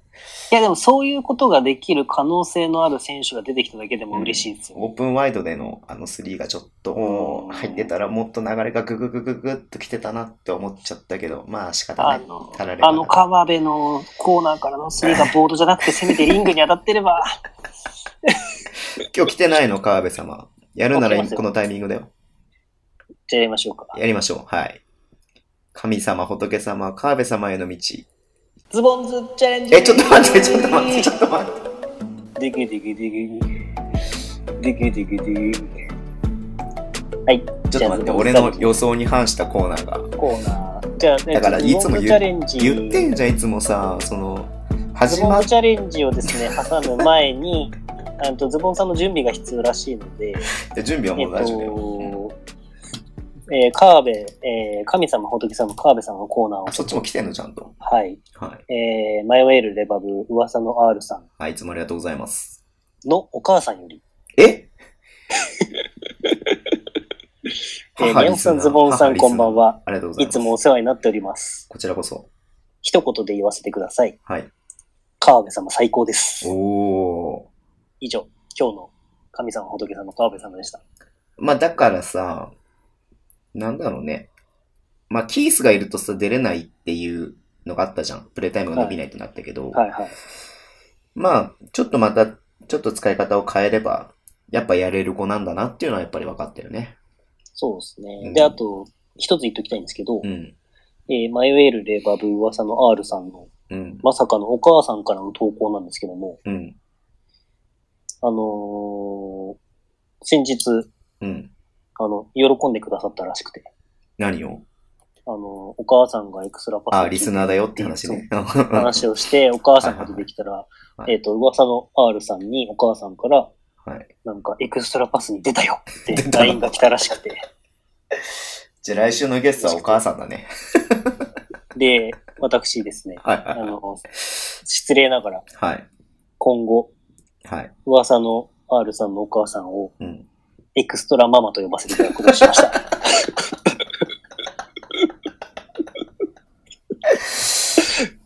エクストラママね。はい。え、でも今日ほら、あの、山本修介のママも登場しちゃったからさ、あちょっとも申し訳なかったね。言わなきゃよかったね。ママ特集ですね、今日は。ママ特集ね。うちのお母さんも今日、まさひろはポッドキャストを撮るから一人で喋ってるけど安心して大丈夫だからっていう話をしてたんで、今うん。日はママ特集ですね。はい。じゃあ、ママ特集でちょっと一個話していいですかいいよ。うん。あの、ズボンズチャレンジ行ったんですけど、ちょっと、あれですけど、あの、1日目の試合終わった後に、はいはいはいはあの、某ジンギスカン屋さんに、い。はい、山田モンゴル。はい。はい、あの、行ったんですよ。はいはいはで、これ誰にも言ってないんですけど、いはい。うん。じゃあ言わないとこ。あうのーん。僕、お昼ジンギスカン食べたんですよ。 これはね、山田モンゴルに一緒に行った人も誰も知らない。いうわー、それ最悪なパターンだなや、でも結構普通に美味しく食べたんですけど、うん美味しいから。うん。だ昼、ちょっと用があってジンギスカンを食べてて、はいはいはで、ジンギスカン臭いまんま鍛える行きたくないなと思って、途中でファブリーズ買って、いはい。うんうん。まあ、匂いがどうだったか知らんですけど、はい。で、ヤマ T シャツはし違うところにしまっといて、うんうん。で、ヤマ T シャツに着替えて行ったんですけど、うんうんで、夜は夜で山田モンゴルにジンギスカンを食ったんですけうん。ど、はい。あの、まあ、何人だ何人だったのね。6人、7人ぐらい。あ、そんな人数で行ったんだ。うん。ははい、そうなんですよ。宮本さんにもありがたいことにエクストラパスのおかげで友達ができまして。ねいつもはぐれメタルだっつってたのに。そうなんですよ。なかなか出会えないし、出会ったとしてもすぐ逃げちゃうことで有名なそうそうそう宮本さんだったのが、そうなんですよ。まさか友達ができるなんて。そうなんですよ。で、お隣に座った隣のリスナーさんの方が、はい。なんか、すごいお母さんみたいに、親切にしてくれて、はい。はい。まあ、むしろその人がエクストラママなんじゃないかっていう。エクストラママはあらゆるところにいるってことにしておきましょうか。そうなんでで、 え、こでれ、何が言いたいのいや、今回はママ特集だよっていうお話なんですけど。あのーはいまあ言っていいと思うんですけど、えあの、SNS にも載ってるから。はい。僕ら食ってたんですよ。うん。ジンギスカン。したら、ジンギスカン。うん。うんしたら、隣の席が今今屋さんで、うんうんで今今屋さんのお母さんもいらっしゃってたんでうん。、おおママ特集だ。ママ特集でも、はい。そうなんですよ。なんか、楽しい時間でしたね。え、な、今今やはさ、お母さんと二人で来てたの、えっ、と、お父さんもいらっしゃいましああ、やっぱり。うんうんうん。はいあそこんちいつも3人でいるからね。うんそ。北海道の時は。た。イカ飯。なんか、なんていうんですかね。あのー、今今屋さんと、僕、知り合いだっていうか、まあ、面識があるっていうのは、うん。北海道の北エルにとすごい力なんだなって感じました。いなんでや、なんか、やっぱ北海道って、うん。あのー有名人に弱いじゃないですか。弱いんですよ。 NTR でもなんか北海道っぽい投稿だってディスってたね、北海道民をね。あそうそうそうそういや、それね、事実だと僕は思うんですよ。僕もずっとそうだったんうんうんうんうん。で。で、あの、テレビの中の人ってやつでしょそううんそうそうそう。で今井さんもだから、そのバスケットボールライブが出てて、そうだね要。はそう、その中の人ってうんいうんううん感じの、要は、ね、タレントさんだし。うん。まあね。、だからら、なんか、他の地区よりもなんか、僕全部見てないからわかんないんですけうど、ん僕の周りの人に聞くと、うん。え、今井マヤさんとお知り合いなんですかみた いな。いやいやいや、えお知り合いっていうほどお知り合いでもないですけど、まあ別にまあそうあ、だね話しますっつうんっうんて。うんで、この間も物産展行った時に行って、行ってみたいな話をして。うん。うん。で、今日も、あの、なんか、会場で会った時に、うん。その、普通のね、知り合いのレバブの人に会った時に、いうん。や、あの、さっき実は今井真さんのとこでイカ飯買っちゃって、みたいな。うん。あ、そうなんですか、ありがとうございます。なんで僕はありがとうございますって言ったのかわかんないですけど、うん。ありがとうございます。うん。それわけわかんないね。。そううんで、いや、なんかすごい可愛くて、本当に緊張しちゃって、みたいな。って言って、あの、なんか写真撮って欲しかったんですけど、なんか言えなくてって言ったから、おうじゃあ写真撮りましょうかとか言って、そこばーって言って、あ、その、ごめんなさい、写真撮ってらしい、欲しいらしいんですね、つったら、なんか、えらく、宮本さん、今井さんとそんな簡単に写真撮れるんですかみたいな感じになって、いや、なんかそんな、そんな困難を得たことはなかったな、みたいな、今まで。いやー、いや、宮本さんでも結構、とはいえ宮本さん結構ミーハーで、みんなと写真撮ってもらうよね。思い入れってたくさんあった方がいいじゃないですか。僕はあんまそんなに撮らなくてもいいかなと思っちゃうタイプなんだけど。僕はサインも欲しいし、写真も撮ってほしいですよ。意外、そうなんだよ。だからさ、なんかさ、これちょっとさ、すげえ言いたい,、宮本さんをちょっとディスりたいんだけどさ。あ、どうぞどうぞいや、宮本さんは本当なんかサインも大好きだしさ、はい。写真も撮るしさ、はなんかよっぽど、なんかミーハーなんだよね、僕よりも。そうですよ。 なんかそれがなんかちょっとなんか、なんか釈然としないよね、なんかね。え、なんでですかえ、なんか、いやほら、なんか宮本さんはこう解説をさ、する人っていうさ、はいこうなんか立ち位置があるじゃないですか、エクストラパスの中でも。ああ、そうで、ですズね、ボンさんがどちらかというと賑やかしみたいな感じの立ち位置があるわけじゃないですか。ああ回し役でこなのにもかかわらず、ズボンさんはそんなね、あの、まあ、写真別に撮んなくてもいいやとか、別にサインも別にいらないやみたいな感じなんですけど、宮本さんもサイン大好きだからね。う、いや、もうだって、色紙持ち歩いてるぐらいですからね。それがなんかね、意外、意外な感じがするんだよね。いや、でもここで一個言っていいですかうんうん。ずっと言えなかったこと一個言ってういんいうですんか、うんあのー僕、どう考えても、どこでやっても、あーってなって今井さんとよく喋るようになったんですけどうん。う、んうん。未だに今井さんにフォローはされてないんですよ。あ、俺もされてないよ。なんか、どこからがフォローしてくれる基準なんだろうなってことをぜひ今度言い、いいんじゃないのだからまあ、あれだから。まあでも僕はほら、あの、田島朝日にフォローされてるから、それでいいですよ。マジか。マウント取ってみいた。や、僕だって、 そんなこと言ったら、僕だって、はい。あれでしょ石田さんでしょ石田さんにフォローされてますし、大ひ事るきさんにフォローされてますし、大事ですよ、大事。さそんなこあ、じとゃ言あってズきりがボンないズチャレンジの時間がやってきました。もう、マジ、ここに入るまでどんだけ俺待って、ドキドキしながら待ってると思ってんだよって話だよね。あえて待たせるっていうパターンですよ。はい。いやでね、今回ね、うん。もう、最高なのが来たんですよ。僕の中で。いやは、みんハードな、ル上げないで、そうやって先に。あの、どれも毎回いただくズボンズチャレンジって面白いんですよ。あ、面白いね、確かに。うん。そう、面白いじゃないですか。うん。で、いや、これ、僕、毎回一人で笑っちゃうんですけど、うん。いや、こういうのが欲しい、こういうのいいよなって思ったんですけど、それから行かせてもらいますね。うん。えーズボンズチャレンジのコーナーへの投稿です。はい。えーダイエット中でも焼肉にライスとデザートを欠かさない人。ドサンコなのに道民からの支持率がズボンさんの半分以下の人、こんにち は。健全第一風紀委員長です。ありがとうございます。その通りです。はい、つうかさ、はいふ健全ふ第一第一風紀委員長さんもライス食ってたからね。ああ、そうですね。うん。まあ、ラーメンよりはライスの方が、みたいなまこあと言っねてまし、たあね。の、油分が少ないからね。うん、はい。で、今日は質問があり、投稿しましたと。おおはい。先日お会いしたとき、はい。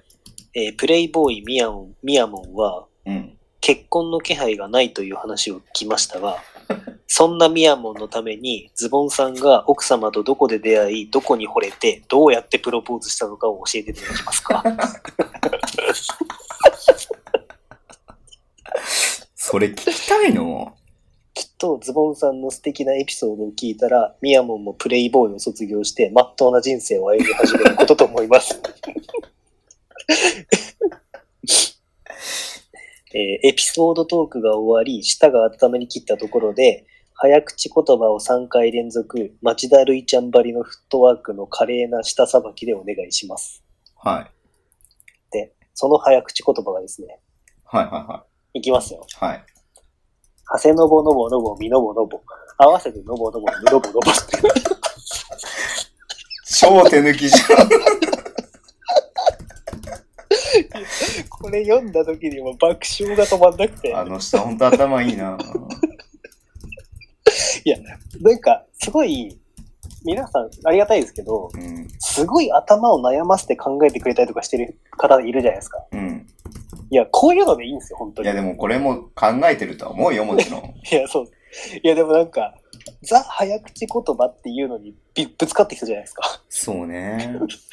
サンプリングをしてきたね、サンプリンそうそグ。古典をサンプリングしてきたね。そうそう。長谷のぼ、のぼ、ハセノボ、ノボ、ノボ、みミのノぼ、ボ、のぼ、合わせて合のわせてぼ、のノぼボ、、ノボ、むのノぼボ、のノぼボ。ね。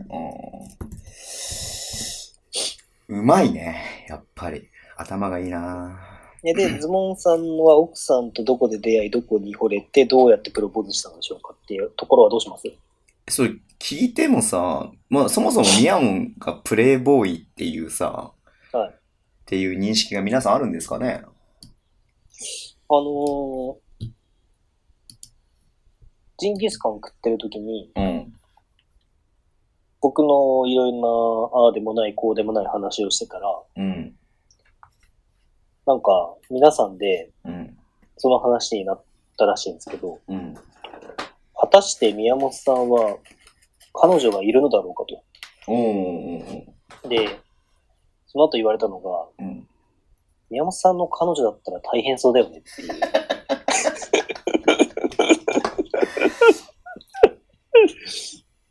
確ってかに。いう、はい。こだわりは強いし、めんどくさいからね、全体的めに。んどくさいし、そう。っていう。全体的にまあ、それはいいんですけど、はい。まあでもだから、プレイボーイを僕も卒業したいなっていう。で、まあ、ネットナンパの話とかにもなり まして。で、はいはいはい。その中でお隣にいたそのエクストラママが、と話してたんですけど、はいはいはい。その、一番下、年齢が下の子は25、6ぐらいかなだったんですけど、うんうんうん。てかね、僕以外全員女性だったんですよ。嘘。そう。なんで呼ばないの俺を。じゃあ来てよ。早めに言っといてくれれば。うん、まあでも僕も基本的には、ね、あの北海道行ったら女性に囲まれますんで。両手に花束。うん。そう。で、なんか僕がふと、うん。 あの、なんとかさん、あの、なんとかさんに似てますよね、みたいな話をしたんですよ。なんかもう全然話が見えないけど、なんとか、なんとかだらけなんで。ていうのいや、そう、まるまるさんっていう人がいて、うん。その一緒に GTS が来てた人がね。うん。で、まあ言言っちゃっていいのかわかんないですけど、うんあの、松岡、松岡真由に似てるよねって話をしたんですよ。でも多分ズボンさん松岡真由知らないから、うんそもそもそれを知らないでそごうめんね。うん。そう、これが広がらないことに今僕は気づいて松岡真優。な、な、そう何の人は女優さん えっ、とね、ハロプロが大好きな女優さんああ、全然わかんねえわ。うん。で、まあ確かに僕松岡真優結構好きなんですけど、その、隣のエクストラママが、うん。あ、何宮本さんそうやって口説くのみたいな、そういう話になって。 言ってやりましたか、ちゃんと。そうやって口説くんですって。はい、そうやって口説きますっつって。でも、あた、得た魚に餌を与えますっつって。まあ、その後、もろもろ僕のどうしようもないエピソードなんかいろいろ話したりとかして、はあれしたんですけど、い。うん。まあじゃあ、今度、時間があるときに奥さんとのエピソードはゆっくり聞きましょあ、言わせないのね、そこでね。う。あ、言いたいっす言かわない、言わないけどさ。いや、恥ずかしいかなと思って僕はちょっと一応ズボンさん側にもたつもりだったんですいけど。や、いや別に恥ずかしいとかはないし、けど別に聞きたくないだろうなって思うだけでみんなが。いや、僕聞きたいからじゃあ言ってもらっていいですよ。え、な、なんだっけ慣れそう出会い、出会い出会い、どこに惚れてどうやってプロポーズしたのああ、どこに惚れてっていうのはないかな。いや、これちょっとね、はい。ほん、ほんの、本当のこと言うとなんかひ批判されそうだから言えないわ。うんじゃあやめときましょう。まあでも、普通にあれですよ。前、昔働いてた職場の同同期ですよ、同期。あ、嫁はそうなんですか。サラリーマンの頃の同期ですよ。うん。です。何なるのほど面白みもないよね。マッチングアプリとかじゃないから。いや、もうこれ多分、あれなんですよね。風紀委員長、僕、電車で一緒に帰ってるときに、うん。僕が多分風紀委員長にどうやって、なんで結婚ってなんすかみたいなことを聞いたから多分これを振ってきたんでしょうね。なるほどね。。はいまあ、いいんじゃないですか。 僕は結構早かったのかな、男だとしたら。26、7? ぐらいで結婚したから。へうえ。ん。はい。じゃあもう下が温まりましたんで。温めましたね。じゃあ、行きましょうか。はい。 これ言えんのかなでは、えー、早口言葉を3回連続、町田るいちゃんばりのフットワークでお願いします。これ、今日掛け声ないから、はい。ブリングイットオンでいいんじゃないですか。ブリングイットオンですかはい。じゃあ、ズボンさん、早口言葉お願いします。ブリングイットオン。はせのぼのぼのぼ、みのぼのぼ、合わせてのぼのぼ、むのぼのぼ、はせのぼのぼのぼ、みのぼのぼ、合わせてのぼのぼ、むのぼのぼ、はせのぼのぼのぼ、みのぼのぼ、合わせてのぼのぼ、むのぼのぼ。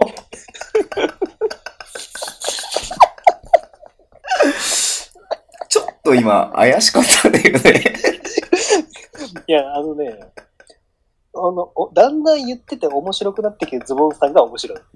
なんで俺こんなのぼのぼ言わされてんのかなと思って。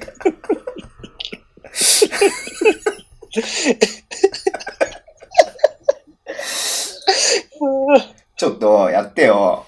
ほら、ハセノボの、ハセノボのマブダチの。あ、これ言って、言ったっけ俺言ってないけどさ、俺、ハセノボにタクシー代おごったからね。うん。あ、いつも言ってるじゃないで言ってるか。すか。何回も言ってますよ、それ。はい。じゃあ、ミヤそモの後ン。はね、いい、すごい、いい子なんですよ。ミヤモン。はい。ハセノボノボノボ。ブリンギットン。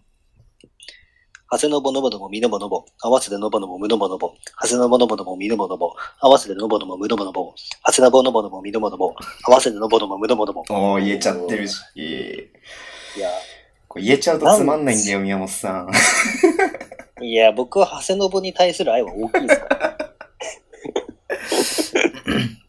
いいんじゃないですか。じゃあ、ハセノボノボノボしたところで。終わり、はい今日はもう一つだけいえ、まだありますよ、もまちだろあん。んの ?OK。はい。やりますよ、マジえー、で宮本さん、ズボンさん、こんにちは。はい。天号を含めてようやく追いついた段もないのに団長です。おー、ありがとうございまます。す。かっこ笑い。ありがとうございます。最近、エクストラパスのアルバルク色が強くなりすぎていけないなと思い、お便りも自粛しようかと思っていた 矢先に、なんとお二人が正式にアルバルカーズ、過去ヤマバルカーズになられたという報告を受け、安心してお便りを送らせていただいております。あ、そうだったんだ。まあうん。そうですね。まあ、うんなんか、ほぼバルカーズ的な感じになってきてうまんうんすかうらね。んうんえーぜひヤマモンの今後の活躍を後押しするような、ズボンズシグネチャーマウスヌードをよろしくお願いいたします。うん。おー、マウスムーブね。うん。で、えーお題がこちらですね。えー、アメ横のアメ横のザレ言、ザレごと。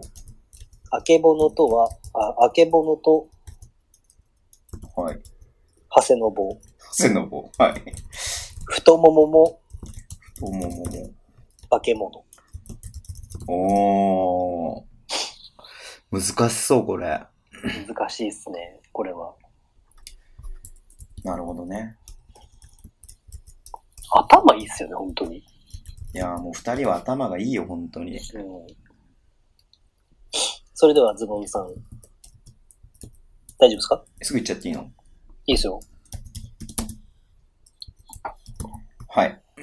えー、それではズボンさん、さらっとスピーディーに3回連続でお願いします。DJ ハンズボン、カモン、セイ。アメ、嘘でしょいや、待って、ちょっと。ちょっとやらして。もう一回やらして。もう一回やらして。いや、もう一回やらしてとかいうレベルじゃない。もう一ちょ回っと待って。いや、いおや願いだからもう一回だけやらせて。あんたお願いだからもう一回だけやらせて。いや、な、な、つまる要素どおうだ願いだからもう一回だけやらせてください。助けてください。助けてください。アメ横の中心で愛を叫ぶ。ハセノボ、ハセノボの横で愛を叫ぶ。いや、これ難しいよ。まずアメ横って言えないもん。いや、まさか。いや、せめ、毎回言いますけど、はい。せめてハセノボまで言ってほしい。もう一回だけやらせてくだ さい。はい、わかりまこした。こで働かせてください。いや、ま、いや、千と千尋の神隠し。もう一回だけやらせてください。いきますね。 はい。では、えーズボンさん、さらっとスピーディー3回連続でお願いします。DJ 半ズボン、カモン、セイ。アメ横のザレ言、はせん、あー、ダメだー。はい、次。ダメだー。もうこれ、アルバルクの酔っ払いに読ませますよ、次。じゃあ宮本さんやってくださいよ。えーこれ難しくないですかなんかさ、もう、多分もう、お今日ダメだよ、俺も。あの、でも、このね、はい。なんか、この、ここのコントラスト感が好きなんですけど、うん。長谷信のぼどもの後にこの難しいのっていうのがまたいいんですよ。ギャップがね、 アメ横のざるごと、あけぼのとは、うんちゃんと踏んでるからね、全部ね。すごいよね。うん。いきますよ。ラッパーになれるね。はい。えー、じゃあ、DJ ミヤモン。さらっと、スピーディーに3回。カモンセアメ横のざるごと、あけぼのと長谷信は、 太もも化け物かもが一個抜けたな。終了。これは難しいな。アメごとのザレごと、あけぼのと、ハセノボ、太ももも化け物。言えないな、これは。あーいや、難しい。ミスチルか団長かぐらいな感じで人間できてる。 うん、まず、このアメ横が言えないもんね。いや、そこは言え。そこは言アメ横で働かせてください。え。いや、全然いっぱいあるわ、食なんてそっ。かアメ横に。そっか。はい。じゃあ、ラストです。あ、まだあんのはい。うわー結構こと、今期、今今週は来たね。うんありがとうございます。えーはい。エクストラネーム、はい。ヤギ、タイムラインが前髪でいっぱいの朝日た。どういうことですか、これ。いや、あの、ほら、前髪気にしすぎってさ、すげえ言われてるよね。今。ああ、うん。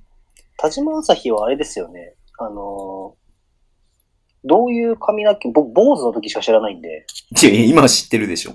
いや、その なんか、今知って元るでがしょ。どういう髪なのかわかんないんですけど、うん。あの、前髪だけを気にしすぎて、うん。あの、横を爆発しすぎじゃないですか。あー。プレイ中。いやー、それ、全朝日ンファンから刺されますよ。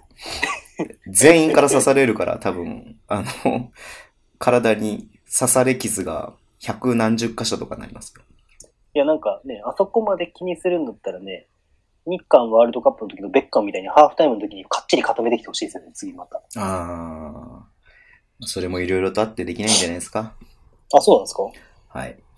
まあ、ここじゃはあ、いいんじゃないですか。え触れなー、くズてボンさん、宮本さん、こんばんは。こんばんは。秋口が過ぎ、順調に積み上がるレバンガの勝ち星と順調に飲み続けるズボンさんのお酒の量が気になる今日この頃、いかがお過ごしでしょうかズボンさんそんな飲まないからね、実は。あのね、実はこの、ヤギタイムラインが朝、あめ前髪でいっぱいの朝日たんさんが、うん。今ちょっとアメ横って言わなかったのか大丈夫大丈夫です。いや、実は一番作詞なんじゃないかって最近思ってる。おー。えー、さて、お恥ずかしながら、長谷信選手について何も知らない私は、はい。登るっていう珍しい漢字で読み方を覚えたくらいに考えていたのですが、はい。経歴を見ると大変なエリートの方ですね。そうですね。埼玉のスーパースターですよ。なうん。長谷信のことをちゃんと調べてくれるってい素う。晴らしい。えありがとうー、ござい全ます。中優勝、はい。能代でキャプテン、はい。早稲田大学在学中、青森ワッツや秋田の特使。はい。昨シーズンはビーコル戦で活躍。ぐはぬいぬ。えー今はプレータイムが伸びてない状況のようですが、エクストラパスで活躍を宮本さんが報告してくれるのを楽しみに待っていますと。はい。ありがとうございます。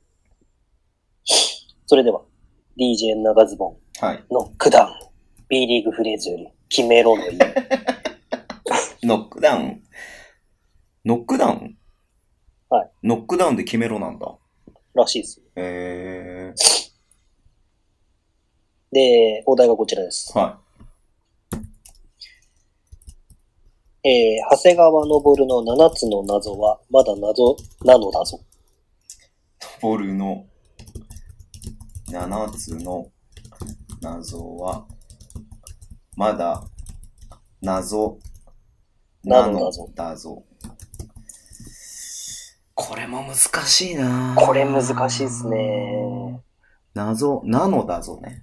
そそこ難しいですね。今週はさ、作業で攻めてこられないと思ったらさ、なんかみんなもう、踏んでくるね。うん。推進。イカ先輩こと今井真也さんがゲストに来るまで細々と投稿を続けるつもりですので、ゲストに呼んでイカ飯食べながらこのコーナーを終了させてく ださい。終わり方が決まりまし供養しないといけないね、供養。た。そう。確かにでもね、終わり方って大事じゃないですか。ああ、スラムダンクみたいな終わり方がいいね。そうそうそうそう。イカ先輩が全国優勝して、はい。全国優勝して、全ね、国優勝ね。全国ス制ラ覇、ムダねン。クよく、スラムダンクよくないの全国制覇しないの。はい。いや、もうやるよ。まだこの後お便りコーナーもいっぱいあるんだから。あ、そうなんですかあるよ。うん。いや、それでは DJ 長ズボン、ノックダウン。長谷信の7つの謎はまだ謎などだ ぞ。ちょっと待って、ちょっと待ってよ、これ。まだ謎なのだぞなんて言えるわけがないよ、こんなの。あのさ、これ人最近、最近思うんですけど、はい。ズボンシャレでのコーナーって人気なんですかねいや、だから、でも笑いが起きないよね。エクストラパスは基本的には。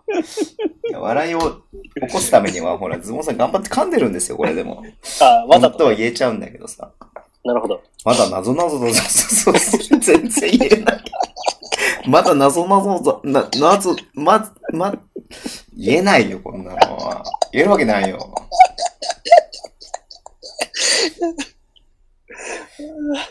なんだけはい。言えない。これは言えない。まだ謎なのだぞ。はい。はい、じゃあもう俳句次の、来週の、来週の俳 句。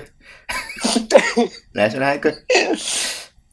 来週の早く来週の俳来週句。は、じゃあ、えー、レバンガ北海道が、あ、えっ、と、ちょっといい一つ。つだけ言っていいはい。僕ね、あのー土曜日にね、はい群馬のね、アスフレとね、群馬の試合見に行ってきたんですあよ。あ、言ってましたね。パサパサさんがいたんですよ。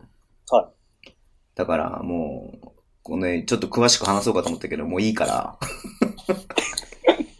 いや、B2 にも触れたいんですけど、詳し来く話し週てもいいですかは、輪島エリアでいいんじゃないですかあ、じゃあそれで行きましょう。うん。輪島エリアで、じゃあ待ってます。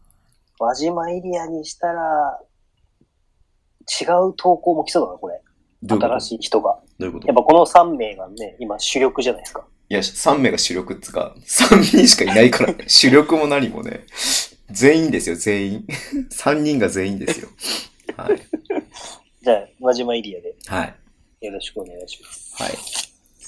じゃあ、ないんいかですか、輪島エリアと宮本正宏を絡ませてくれたりとかするとちょっと嬉しいです。あー。それは僕が断固拒否をします。OK。じゃあ、じゃいあ、おや便りコーナー行きおましょ便うりか。コーナーなんだけど、ちょっと今、ちょっと受けるリプライを見てしまって、ちょっと笑っちゃった。ごめんなさい。後で話しまなんすす、かこれは。後で話します。あ、ここでは話せないっていうことですか、じゃあお便りコーナーです。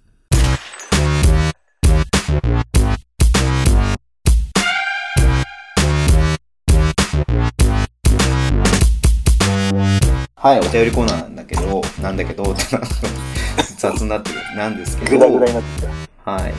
えっとね、あの、先週ね、先週先週か。あの、りっちゃんさんっていうね、富山の子が、ああ、はいはい。なまっちゃった富山の子が、はいえーまあこうちょっと北海道線に行くので、はいまあ北海道のおすすめグルメとかありますかっていうことで聞いてくれたんだけど、はい。まあちょっとその時にね僕たちにこう豊富な答えがなかったので、はい。ぜひ北海道民の皆さんからっていうことで募集したところ、はいえー約8億通お便りが来たんですけれども、はい。まあまず厳選して3つかな。まあ、かなりズボンさん、だからだから鍛える来れなかったですもんね。そうそうそうそうそう、このリサーチでね。うん。 1位がイカ飯で、2位がイカ飯で、3位がイカ飯ですかそう、もうね。 まずその先に言っとくと、はい。さっき僕投稿したんですよ。はい。あの、教えてくださいって皆さんの。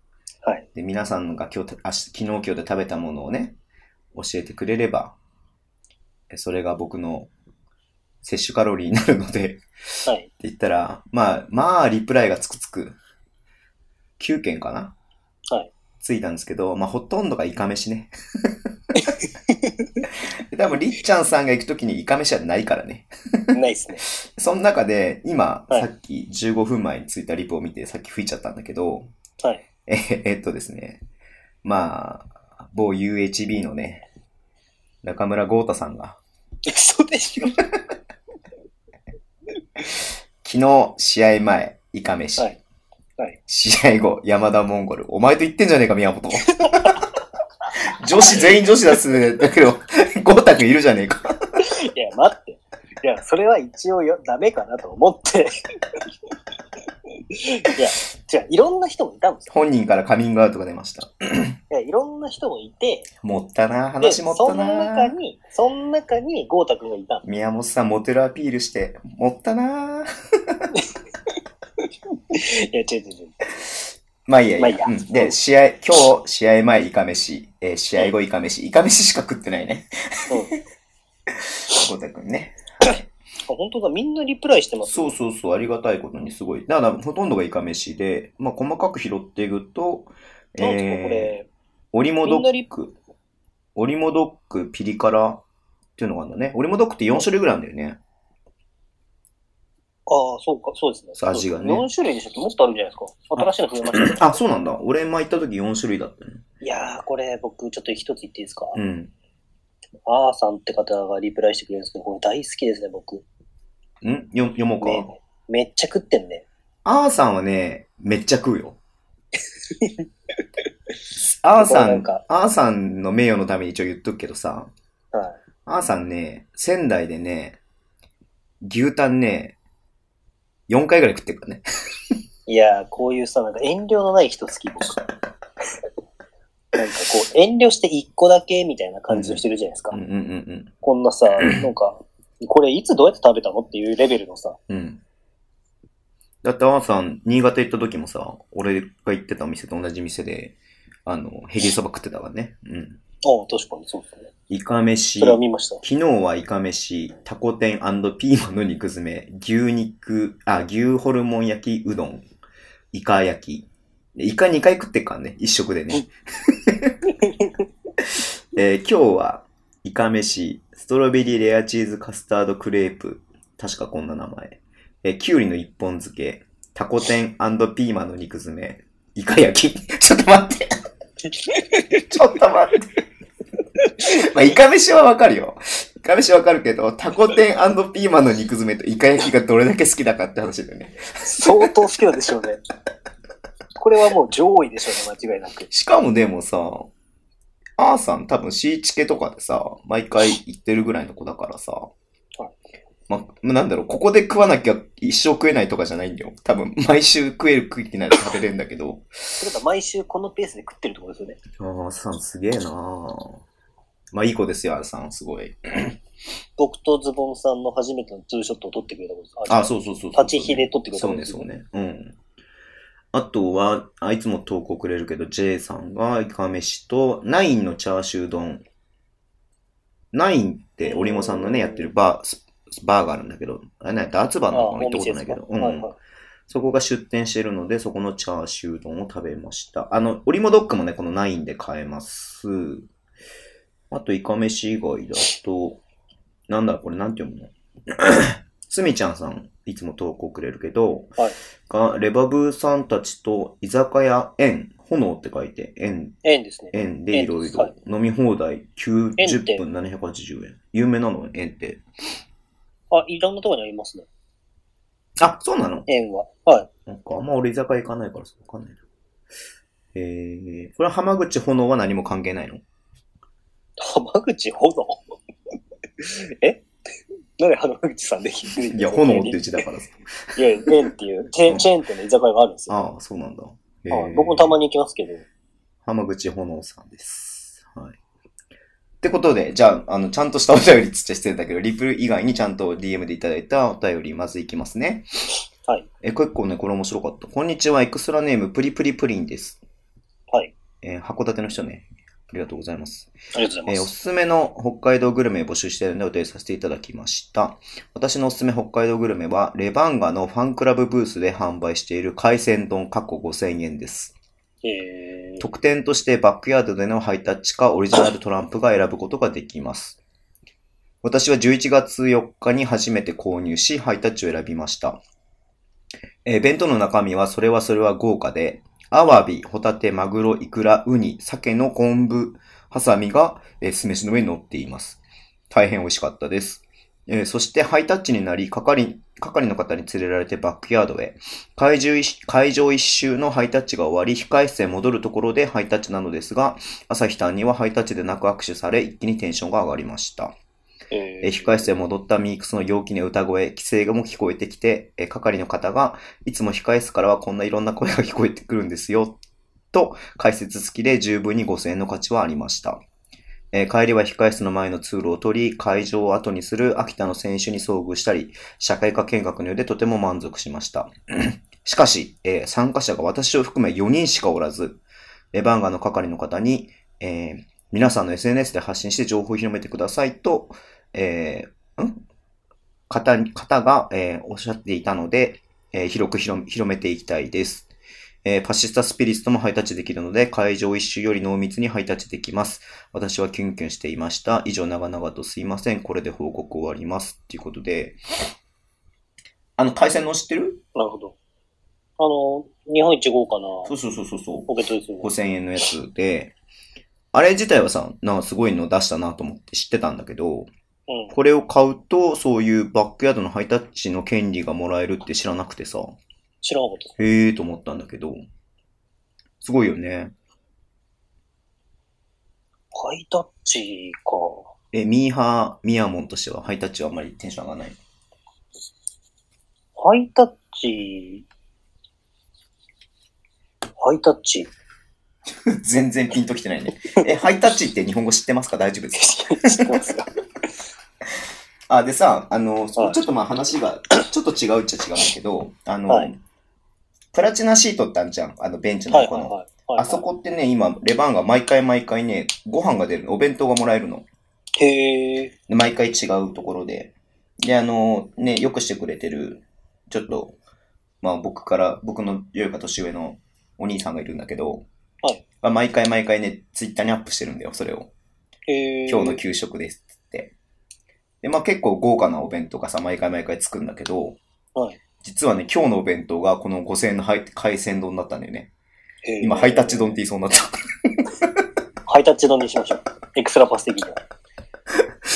すごくないなんか。すごいですね。うん。まあその人ね、プラチナがね、もうシーチケだから、あ、じゃあ毎回食べそる。うそう、毎回食べれるから、毎回毎回行くときアップしてるんだけど、で、今日はこれでした、みたいな感じで。びっくりするよね。5000円って知ってるからさ。すごい5000円。そんな豪華な。まあ、アワビだよね。アワビがすごいもんね、だってね。いや、5000円って結構なもん食えますからね。うん。 でもこれ原価で計算したらっていう話になっちゃうよね、宮本さん的にはね。僕ですかうん。いやいやいやいや。5000円の価値ありますよ。全然食いつかない。はいい。や僕、 次行きまーす。はい。えー北海道のバスケオタクさん、いつもありがとうございます。はいありがとうございます。あのね、こう実は僕がずいぶん前にもらってたんだけど、うわ、最低、ズボンさんそういう人なんえ、だ。違う違う違う違う、ほら、なんか話の流れでさ、ちょっと今回は読めないなっていうのもあるじゃないですか。うわ、ズボンさんそうやって挨拶とかしないもんな。ちょっと待って、あ、そうだよ、名誉のために言っとくけどさ、 今、今、墓穴折ったよ、宮本さん。え、なんすか傷口を今広げたからね、自分で。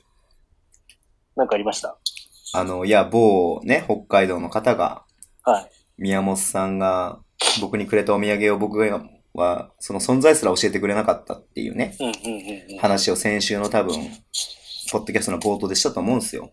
しました、しました。で僕が感じの悪い人みたいになってるって話したじゃないですか。はで、えっ、と、じゃあもう今週、で、この間の金曜日さ、あったから、その時に持ってきてねっていう話を さ、してたじゃないですか。で、僕もその人に、ちゃんと DM したわけですよ。なんかすいませはん、い宮本が僕にわ、あの、伝え忘れてたみたいで、はいなんかすい僕がなんか何も挨拶しないみたいで申し訳なかったです、つって。はいで、僕さっき知ったんですって話して。はで、い今度金曜日に宮本と会うんで、その時に、あの、受けわ、受け取る予定です、つって、DM したわけですよ。うん金曜日、持ってこねえ。いやー、人って忘れる生き物だ。うん。待ってますからね。いやー、持っていきたい気持ちは山々だったんですよ。うん。あのね、はい。いつかわかるだろうけど、うん。そりゃ持ってけねえよってなりますよ。それどころじゃない要件があったわけですね。宮本さんのそ中りゃで。、そう、そりゃ持ってけねズボンさんのお土産よりも全然重要な用事があったってことですね。え。そうです、もう、そりゃ持ってけねはー い。えーもうねじゃあ、すいません。はい北海道のバスケオタクさん。はい。ほんとすいません。なんか、宮本が。で、えーじゃあ、お便りですけども、えーはズボンさんにおすすめしたいのは、祭り屋という回転寿司屋です。え。えーネタ。が大きく新鮮なのが特徴的で、僕は地元の帯広に帰省するたびに行きます。おすすめはイカ3点盛りと卵です。札幌にも何店かあるので、ぜひレバンガホームの際には行ってみてください。えー宮本さんがおすすめしていた鶏豚も好きですよ。祭り屋って聞くよね。僕も聞いたことあるけど、どうあ、行ったことないんだ。えー。まあ、鶏豚はほら東京にも出てきてるもんね。トリトンでしょえええ、トリトンじゃないのトリ鳥トン豚だよ、鳥豚。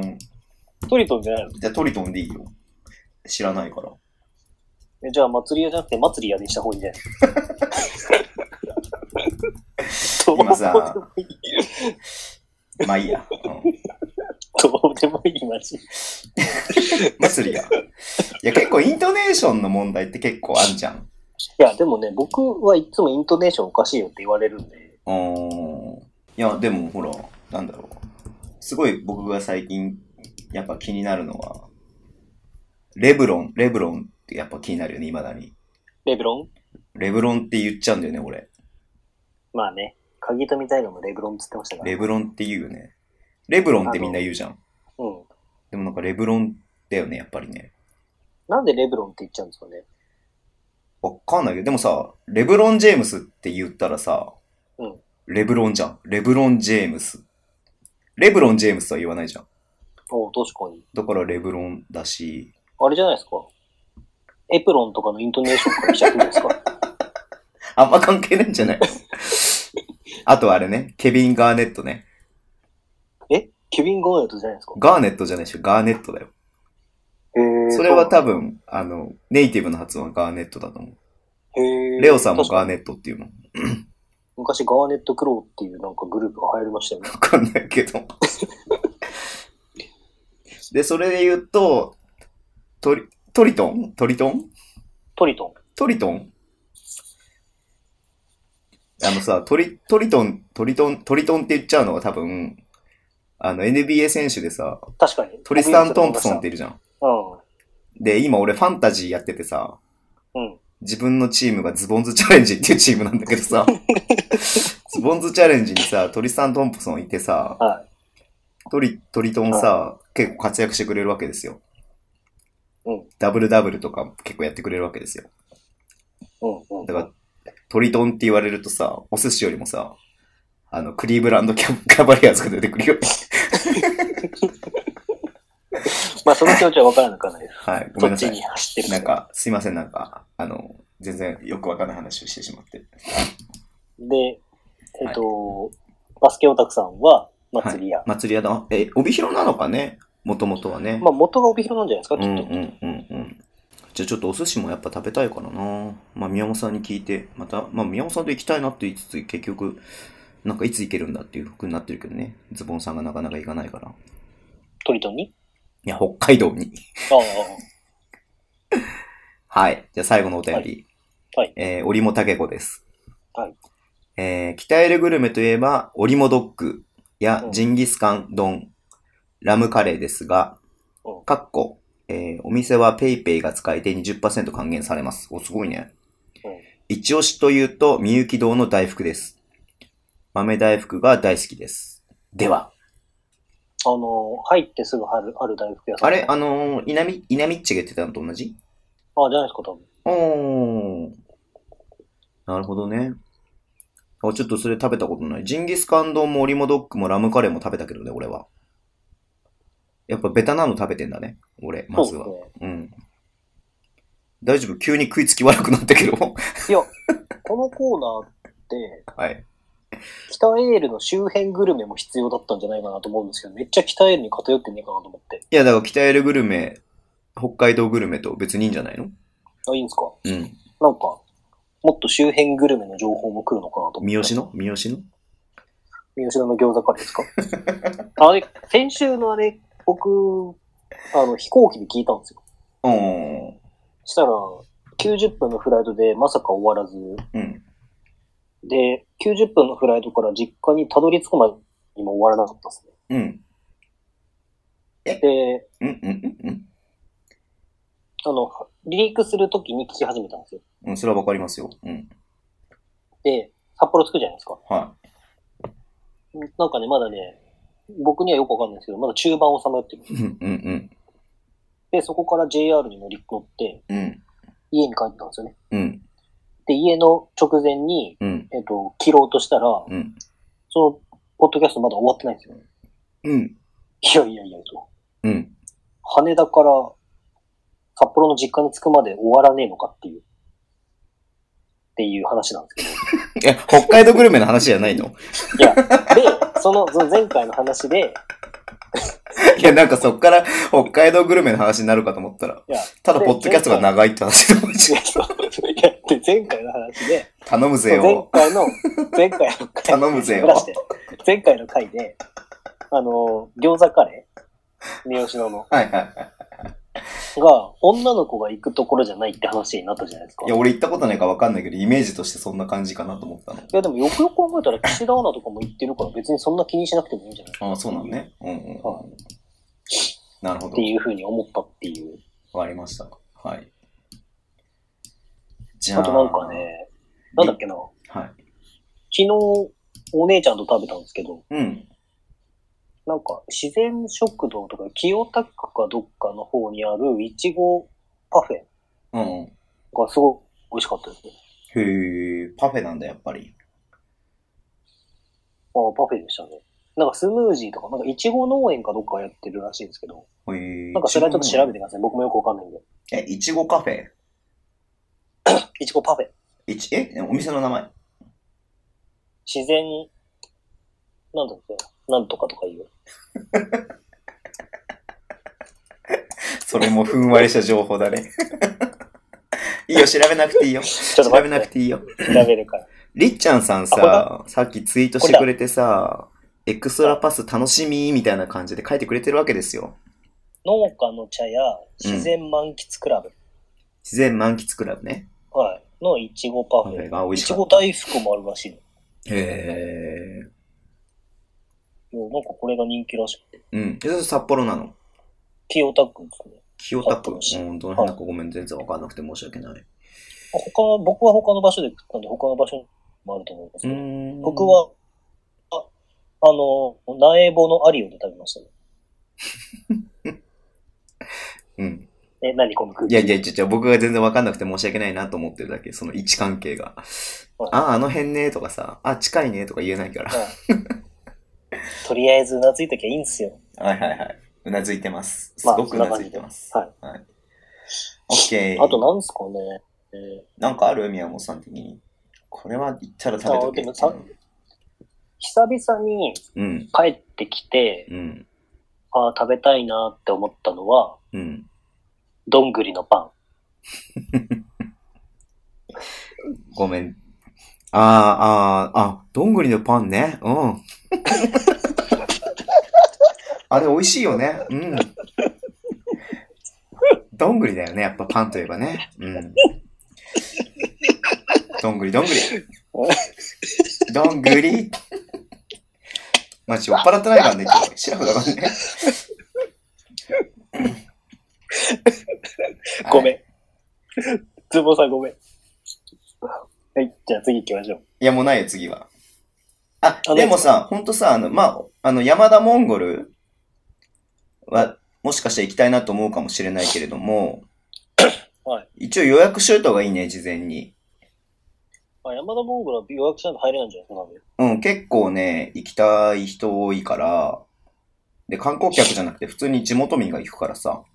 うんだからもう、あの、行くって決めたら、山田モンゴルは事前に予約しておいた方がいいと思います。じゃあ、そんな感じです、今日は。はい。じゃあ、一個僕からいいですかいいよ。僕に DM が来まして、おう。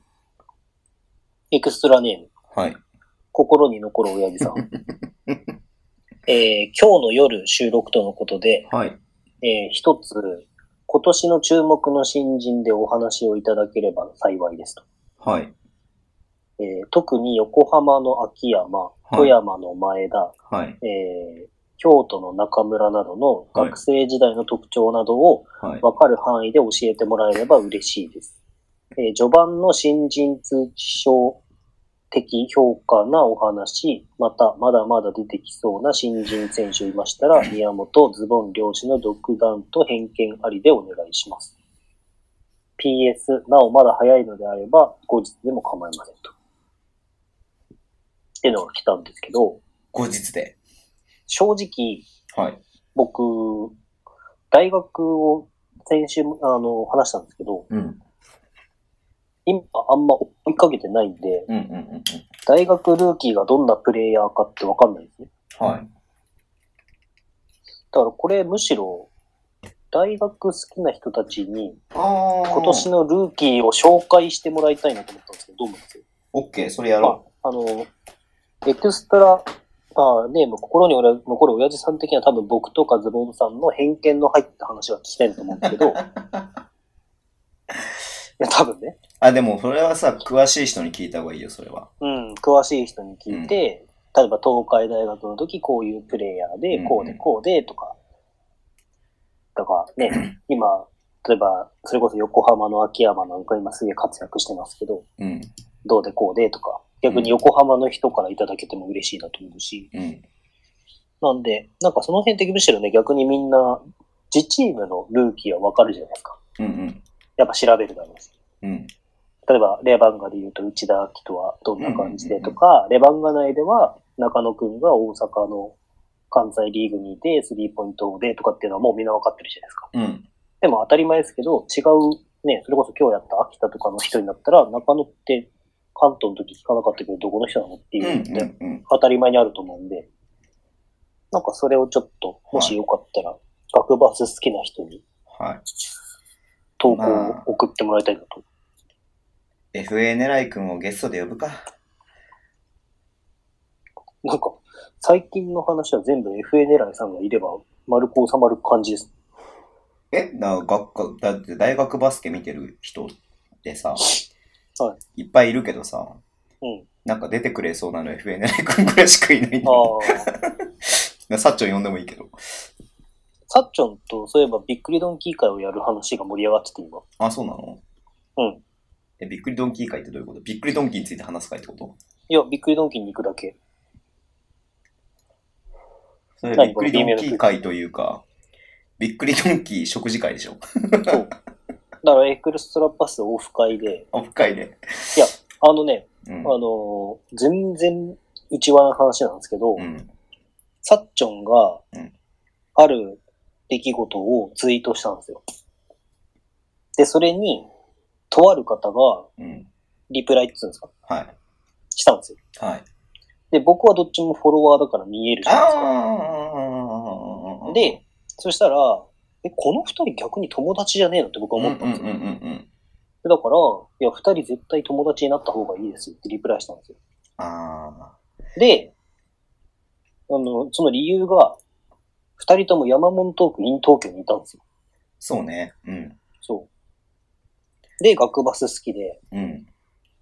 ね、そういうのにも興味があるんだったら、絶対友達になった方がいいですよってところから、あの、学バス会をやりたかったんですよ、僕は。はいはいはその、それこそ出てもらって、いはい。うん。あの、昔、昔というかよく、今最近ちょっとできてないんですけど、ズボンさんがあれじゃないですか。ブースター呼んで、別冊別冊やってたじゃないですか。うんうだんからそういう感じで、要は学バスの話だけをやるうん。回とかあっても面白いかなと思ったんですけど、うん。なんかそれはちょっとハードルが高いってなったから、じゃあとりあえずびっくりドンキーで喋りますかみたいな。まあ、二人呼んじゃってもいいけどね。知ってるし、二人とも。うん。でもさ、僕一個そこで、あれなのさ、うんこうちょっ。と、か思ったことがあって、なんか、なんかこれを独断と偏見でやるとまたズボンさんにネットナンパがなんだって言われるんで、別にネットナンパじゃないじゃん、それは。 もともと知り合いなんだから。いや、だからちょっと、まあびっくりドンキーにとりあえず行こうか的な話をしてるんですよ。じゃあそのもう一人の人はさ、はい田島朝日をさ、中学生の頃からさ、追っかけてる人だからさ、あ、そうなんですそかうそう、中学生の大空中の田島朝日を知ってるんですよ。リアルタイムで見てる人だから、もへえ。うそういう話とか。も面白いね。みんな聞きたいと思うし。あ、地元がそっち側なんですかいや、多分違うのかなわかんないけど。ごめん、ちょっとそこまではあれなんだけどさ。へえ。うんまあ、詳しいからめっちゃ。まあっていう感じで、もしよかったら、うん。僕、で、僕、えールーキーか。まあ、正直、ルーキーで、一押しは長谷信ですね。じゃあ、長谷信会は。 じゃあ、あ決めたじゃあもう、長谷信とアメ横に行く会やろうよ。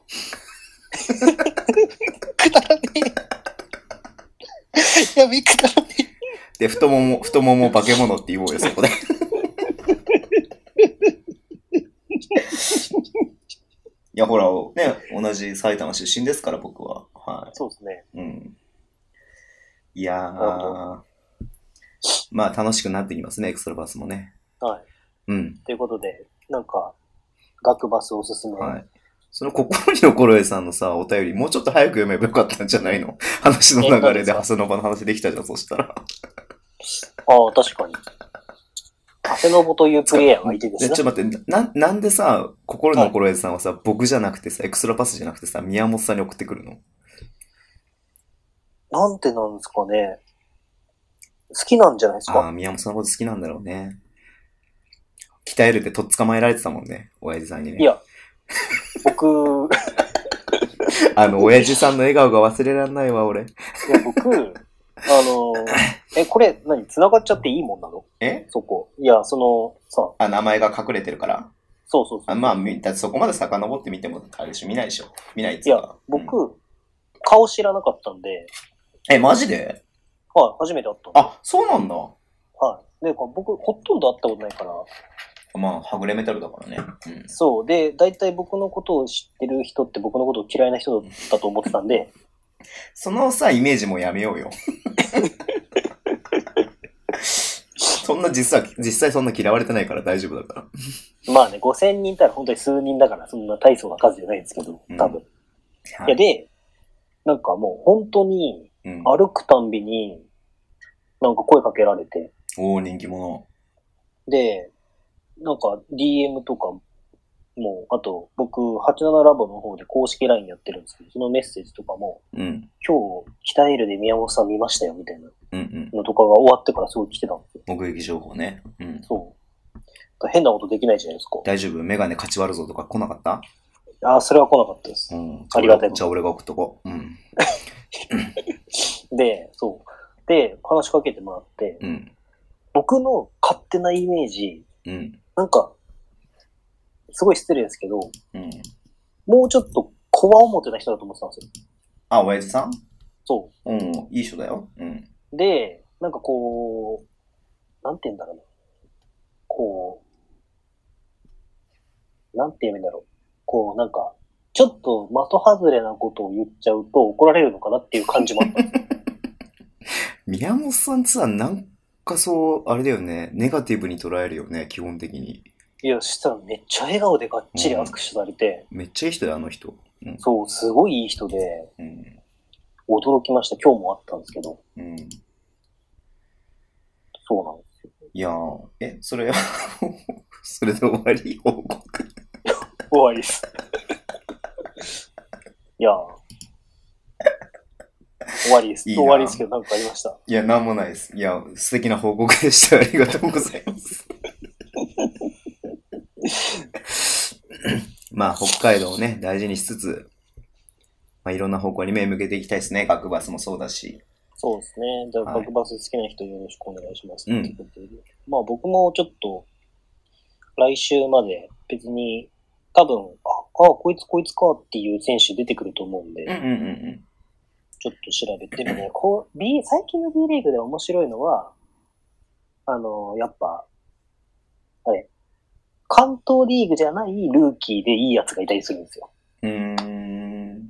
だから、あれじゃないですか。新潟の今村にしても、うんうんうん。あの、、古野とかにしても、うんうんうんまあ中野くんに、レバンガの中野くんにしてうも、ん。うんうん。関東リーグじゃない選手が、うんうん大学4年間でピックアップされたり、地元とか、もしくは関西リーグからピックアップされたりとうんうか、ん九州リーグから、それこそ、あと、林とか、うん。川崎の。はいはいはい。だからそういう選手もいい選手いるから、そう、関東だけじゃないっていうのはちょっとね、面白くなってきましたよね。はい。その辺もじゃあ、ちょっと、なんだろう。やっぱでも結局ね、その東京のね、関東リーグの方にどうしても目が向きがちだから、うんうん。まあそれもバランス取ってなんか見てたりとか、もしくは、なんだろう。一人一人ピックアップしてても面白いのかな。そんなたくさんいないもんね。うん。そうですね。うん。まあ、あと、静岡学園っていう、今、高3うん。の2メーター5センチの選手がいるんですけど、うん名前なんだっけな。彼が白鴎に行くことが決まったらしいんですよね。へえ。で結構ずっと、あのー飛び級で上の世代にも入って、うーん。なん2かメさ、ータバース5ケでット大事にボールキングがさ、その辺の進路みたいなの毎年まとめてるよね。あ、そうなんですかそう。まあ女子も含めて、あの、どこの高校、こ高校のあの選手はどこの大学とかに進学するっていうのを結構まとめてるから、うーん。まだちょっと早いかな。年明けぐらいから多分バーバーバーって出てくると思うので。うん。インカレが終わんないとそこ出てこそうない、そうそうそうそうそう。だからまあその辺もね、なんか追っていきそたうでいすね。ねインカレに合わせて、その辺の情報を皆さんからももらいたいですね。はい。あと、もう一ついいですかえ、まだあんのありますよ。 いや、これ触れないっておかしいでしょっていう。うん。えー、バスケ。吉田麻美女子代表復帰。うん。え、つかさ、それをさ、 にニュースのコーナーでやろうよ。 もうこいのや終盤にさ、言ってもさ、なんかもうみんなもう、あれなんか、え、なんか、お、え、終わ終わらないのみたいな感じになっちゃうよ。いや、今ネット見てたら出てきたから言わなきゃなと。思いつきで言ってる。うん。以上です。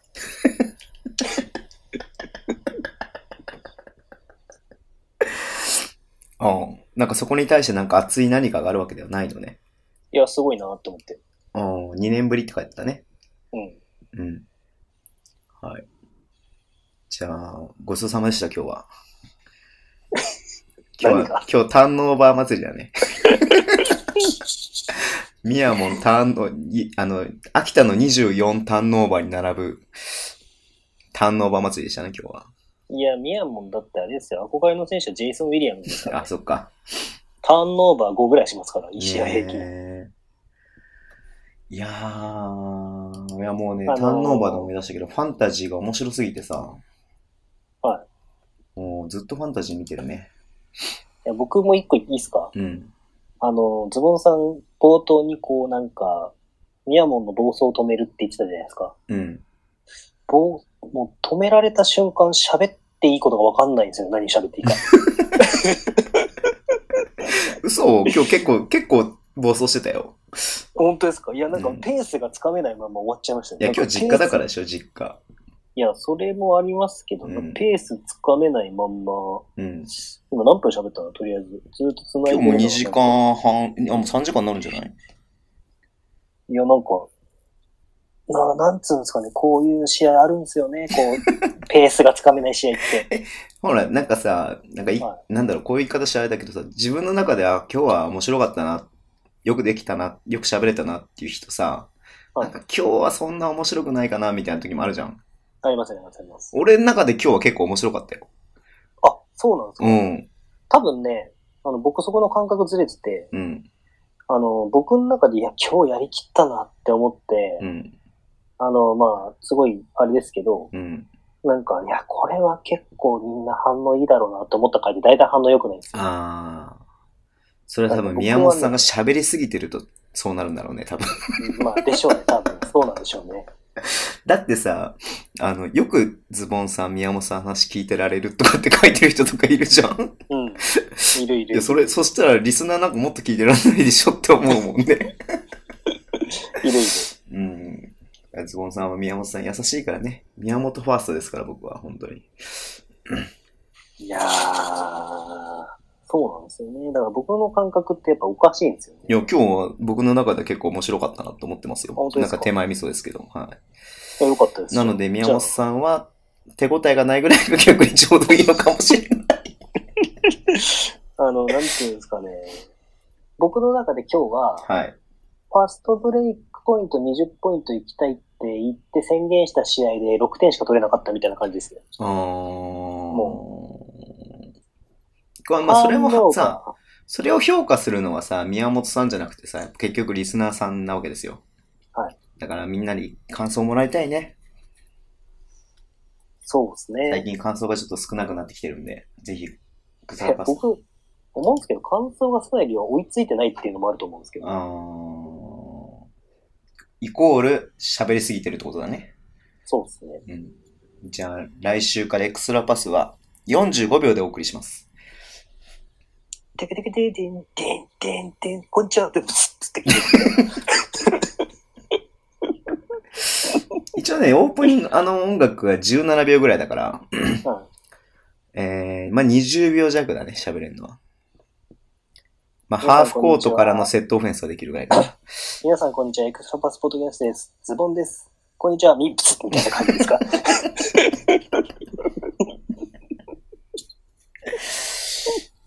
まあ、でも、まあ、短くしようと思ってもできるもんじゃないしさ。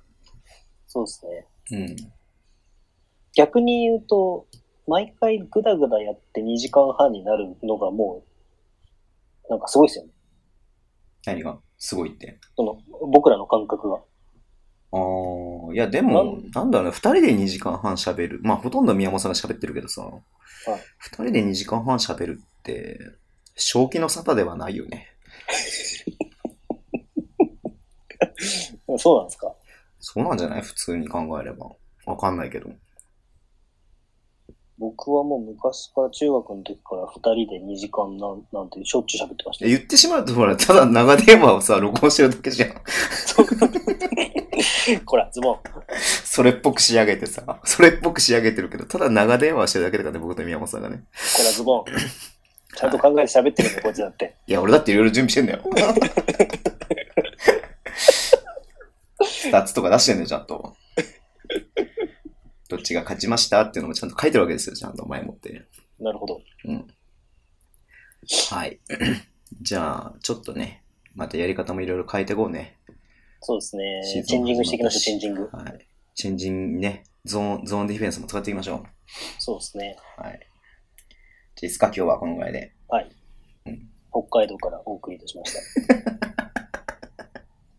いいね、その実家のひそひそ感がちょっとね、あの新しいね。すげえ、まため、どうでもいい話していいですかいいよ。あの、先週撮ってたじゃないですか。うんうんうんで、僕も先週結構盛り上がりすぎて、まあ毎回そうなんですけど、わうん。うん。ーわーわーわーやってたら、うん。あの、一枚の紙切れが次の日入ってたんですよ。うん。で、なんかその紙見たときに、うん。まあ文章がバーって書いてあって、うん。で、まあうるさいと。はいはいはいはいやー、それマジ申し訳ねえなって思って、いや、そうだよなと思って。い。うん。まあ、夜な夜なね、喋って、ああだこうだやってるから、近所確かに。いや、それちょっと自分も、それ気にしてるつもりだったけど、さそうだよなと思って、うん。いやー、やべえな、やっちゃったなって思ったんですけど、うん。読み進めてったら、うん。僕の話じゃないんですよ。えあの、話してることも全て聞こえてますって紙に書いてて、うん。マジか、つって、バンバーバスケの話だから変なことは喋ってないからなとか思ってたら、なんか書いてることが僕バスケの話じゃない話なんですよ。うんうんあれって思って、うん。うん。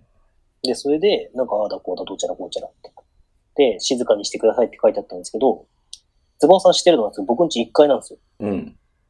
で、ああ、え、全然辻褄合ってないからなんだろうなって思ってパッて見たら、あの、部屋番号が2階なんですよ。うん。これ僕のことじゃないんですよ。え、入れる部屋を間違ったってこといや、多分違うと思う。2階の人に入れようとして入れる部屋を間違ったのか、2階に入ってたやつの2階の人が、なんだよこいつって思って僕ん家に入れ直したのかどっちかじゃないですか。おー、今なんか途中まで聞いててさ、はいほら宮本さんち角、角じゃん、角つか、はいは一番角じゃん、部屋としては。うんうんだから、なんか、なんだろう、世にも奇妙な物語みたいな展開になるのかなと思 って、今ワクワクして聞いてたんだけど、あー隣の部屋がないのに。おそうそうそう、隣の部屋がないの隣の部屋に、なんかそういう会話がみたいな感じで、ドゥルドゥルドゥン、ドゥルドゥルドゥルドゥンってタモリが出てくるのかと思った ら、なんか普通、普通、普いや、僕はめっちゃ怖かったんですよだって、通。読み進めてったら僕が言う話してる話じゃないまあクレームがめっちゃ出てきて。確かに怖いね。そう。確かに怖いね。うん。で、部屋番号違うんですよ。うんうんうんまあでも、わかんない。あの、それは、チェンジングディフェンス的な考え方でう、ん全然違うことをやった方が、うん。こう、相手のリズムを狂わすためうん。で、僕、それで今日リズム狂ってるかもしれないん で。えだだっってて今僕日はん、ち、今日はさ、実家でしょそ違うでしょうん。あの、あんまりうるさくするとお姉ちゃんに怒られちゃうから、うん。わ静かにしないと、そういう子は。かりました。そうなんですよ。じゃあもう寝ましょう。もう結構な時間になってますんで。喋れなくて。はい2時、22分です。はい。22時、2時22分22秒お知らせします。神々だ な、俺。噛んだとこそろで、こまでか。い噛んだところではい、寝ましょう。や、でも、本当にちょっと2日間鍛えるに行ったんですけど、はい。うん。いや、楽しかったですね。それ聞いたよ。いや、まとめようかなと思ったんですけど、え、ダメ北海道楽しかったですね。はい。楽しかったです。はい鍛える、本当にいい雰囲気で楽しかったですね。で、あの、なんか、なんだっけ。あの、場内でビジョンに映る人的な感じで回ってくるカメラあるじゃないですか。うんうんうんあれがね、なんかわかんないですけどね、2試合ともね、僕の周りにすげえ来たんですよ。うん。へえ。でもね、僕全然た多分ね、その人から見たら楽しくなさそうだからね、すごいね、困った顔されながらね、違うとこ行きましたうね。ん。そう、なんか。腕組んで足組んで見てたんでしょ。あ、あのね、ダブドリ来てたから足は組まなかった。ダブドリ来た偉そらうに足は組まない。ああ、なるほどね。偉そうに見えるかなと思って。一応外っ面を気にしたのね、そこはね。そうそうそうそう。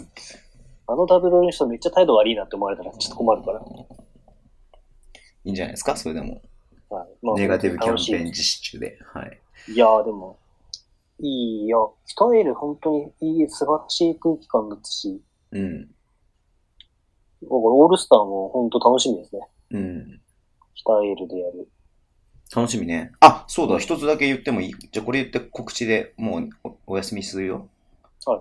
えー、B リーグオールスターの投票が始まってます。ファン投票。はい。で、えっ、と、まあね、あの、オリモさんをね、オールスターの舞台へっていう感じで、まあ、レバンガもそうだし、リーグのさ、公式のさ、動画も上がってたんだけどさ、はい。最後がオリモさんなんだよね。あまあーリーグもちょっと忖度をしてるみたいな部分があるので、ぜひ、ね、オリモさんへの投票をお願いしますとい投うか票でうん。上位に入ると、スタメンなんですよね。そう、だから、投票で、うその5、5人のうちに入れば、スタメンはもう確定。じゃあ、本当に今、何にもプレイタイムが全然ない折茂さんが、オールスターはスタメンって可能性があるなんかそういう皮肉っぽい言い方しないでもらっていいですえかいや、違う違う。なんかそれって、 なんかある意味嬉しいじゃないですか。ああ、そうそうそう、そう違うそのなんていうのうんだって、折茂さんが今出る可能性って、うん。いや、その、なんていうんですか、折茂さんの能力とかの問題じゃなくて、うん絶対ベンチからじゃないですか。あ、まあもちろんね。うん。でも、その人気投票でうん5位に入れば、うん。要は、アルバルク東京とか、アルバルク、あの、当時のトヨタ自動車とか、うん。レラーカムイとかレバンガ時代の折茂さんみたいに、スターティングで出る折茂さんが見れるってこそういうこと、そういうこと。うん。とあそれ、胸熱じゃないそれはもう確定ね。うん。でも、例えばなんか違う推薦とかになっちゃうと、スタメンではないってことですそう、スタメンはもう固定だから。あーそれを胸熱ですね。最初の5人はね、トップの。だって、スタメンでコールされる折茂さんを最後に聞けるって。ね、見たいよね。うん見たいですね。はい。まあ、それやってますんで、よろしくお願いしますっていうだけです。はい。忘れないでみんな投票しようねっていう話です。わかりました。はい。じゃあそんな感じですかね。はい。じゃあ今週もありがとうございました。じありがとうございました。ゃあまた来週ですね。僕はこれを帰りの飛行機で聞くんですけど、多分帰りの飛行機中には終わらないと思います。 いつ帰りの飛行機えっ、と、木曜日の朝です。あ、じゃあ間に合うね、全然。うん。おい。じゃあ、宮尾さん閉めてください、いつもので。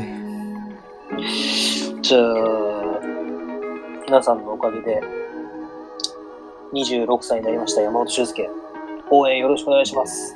See you guys!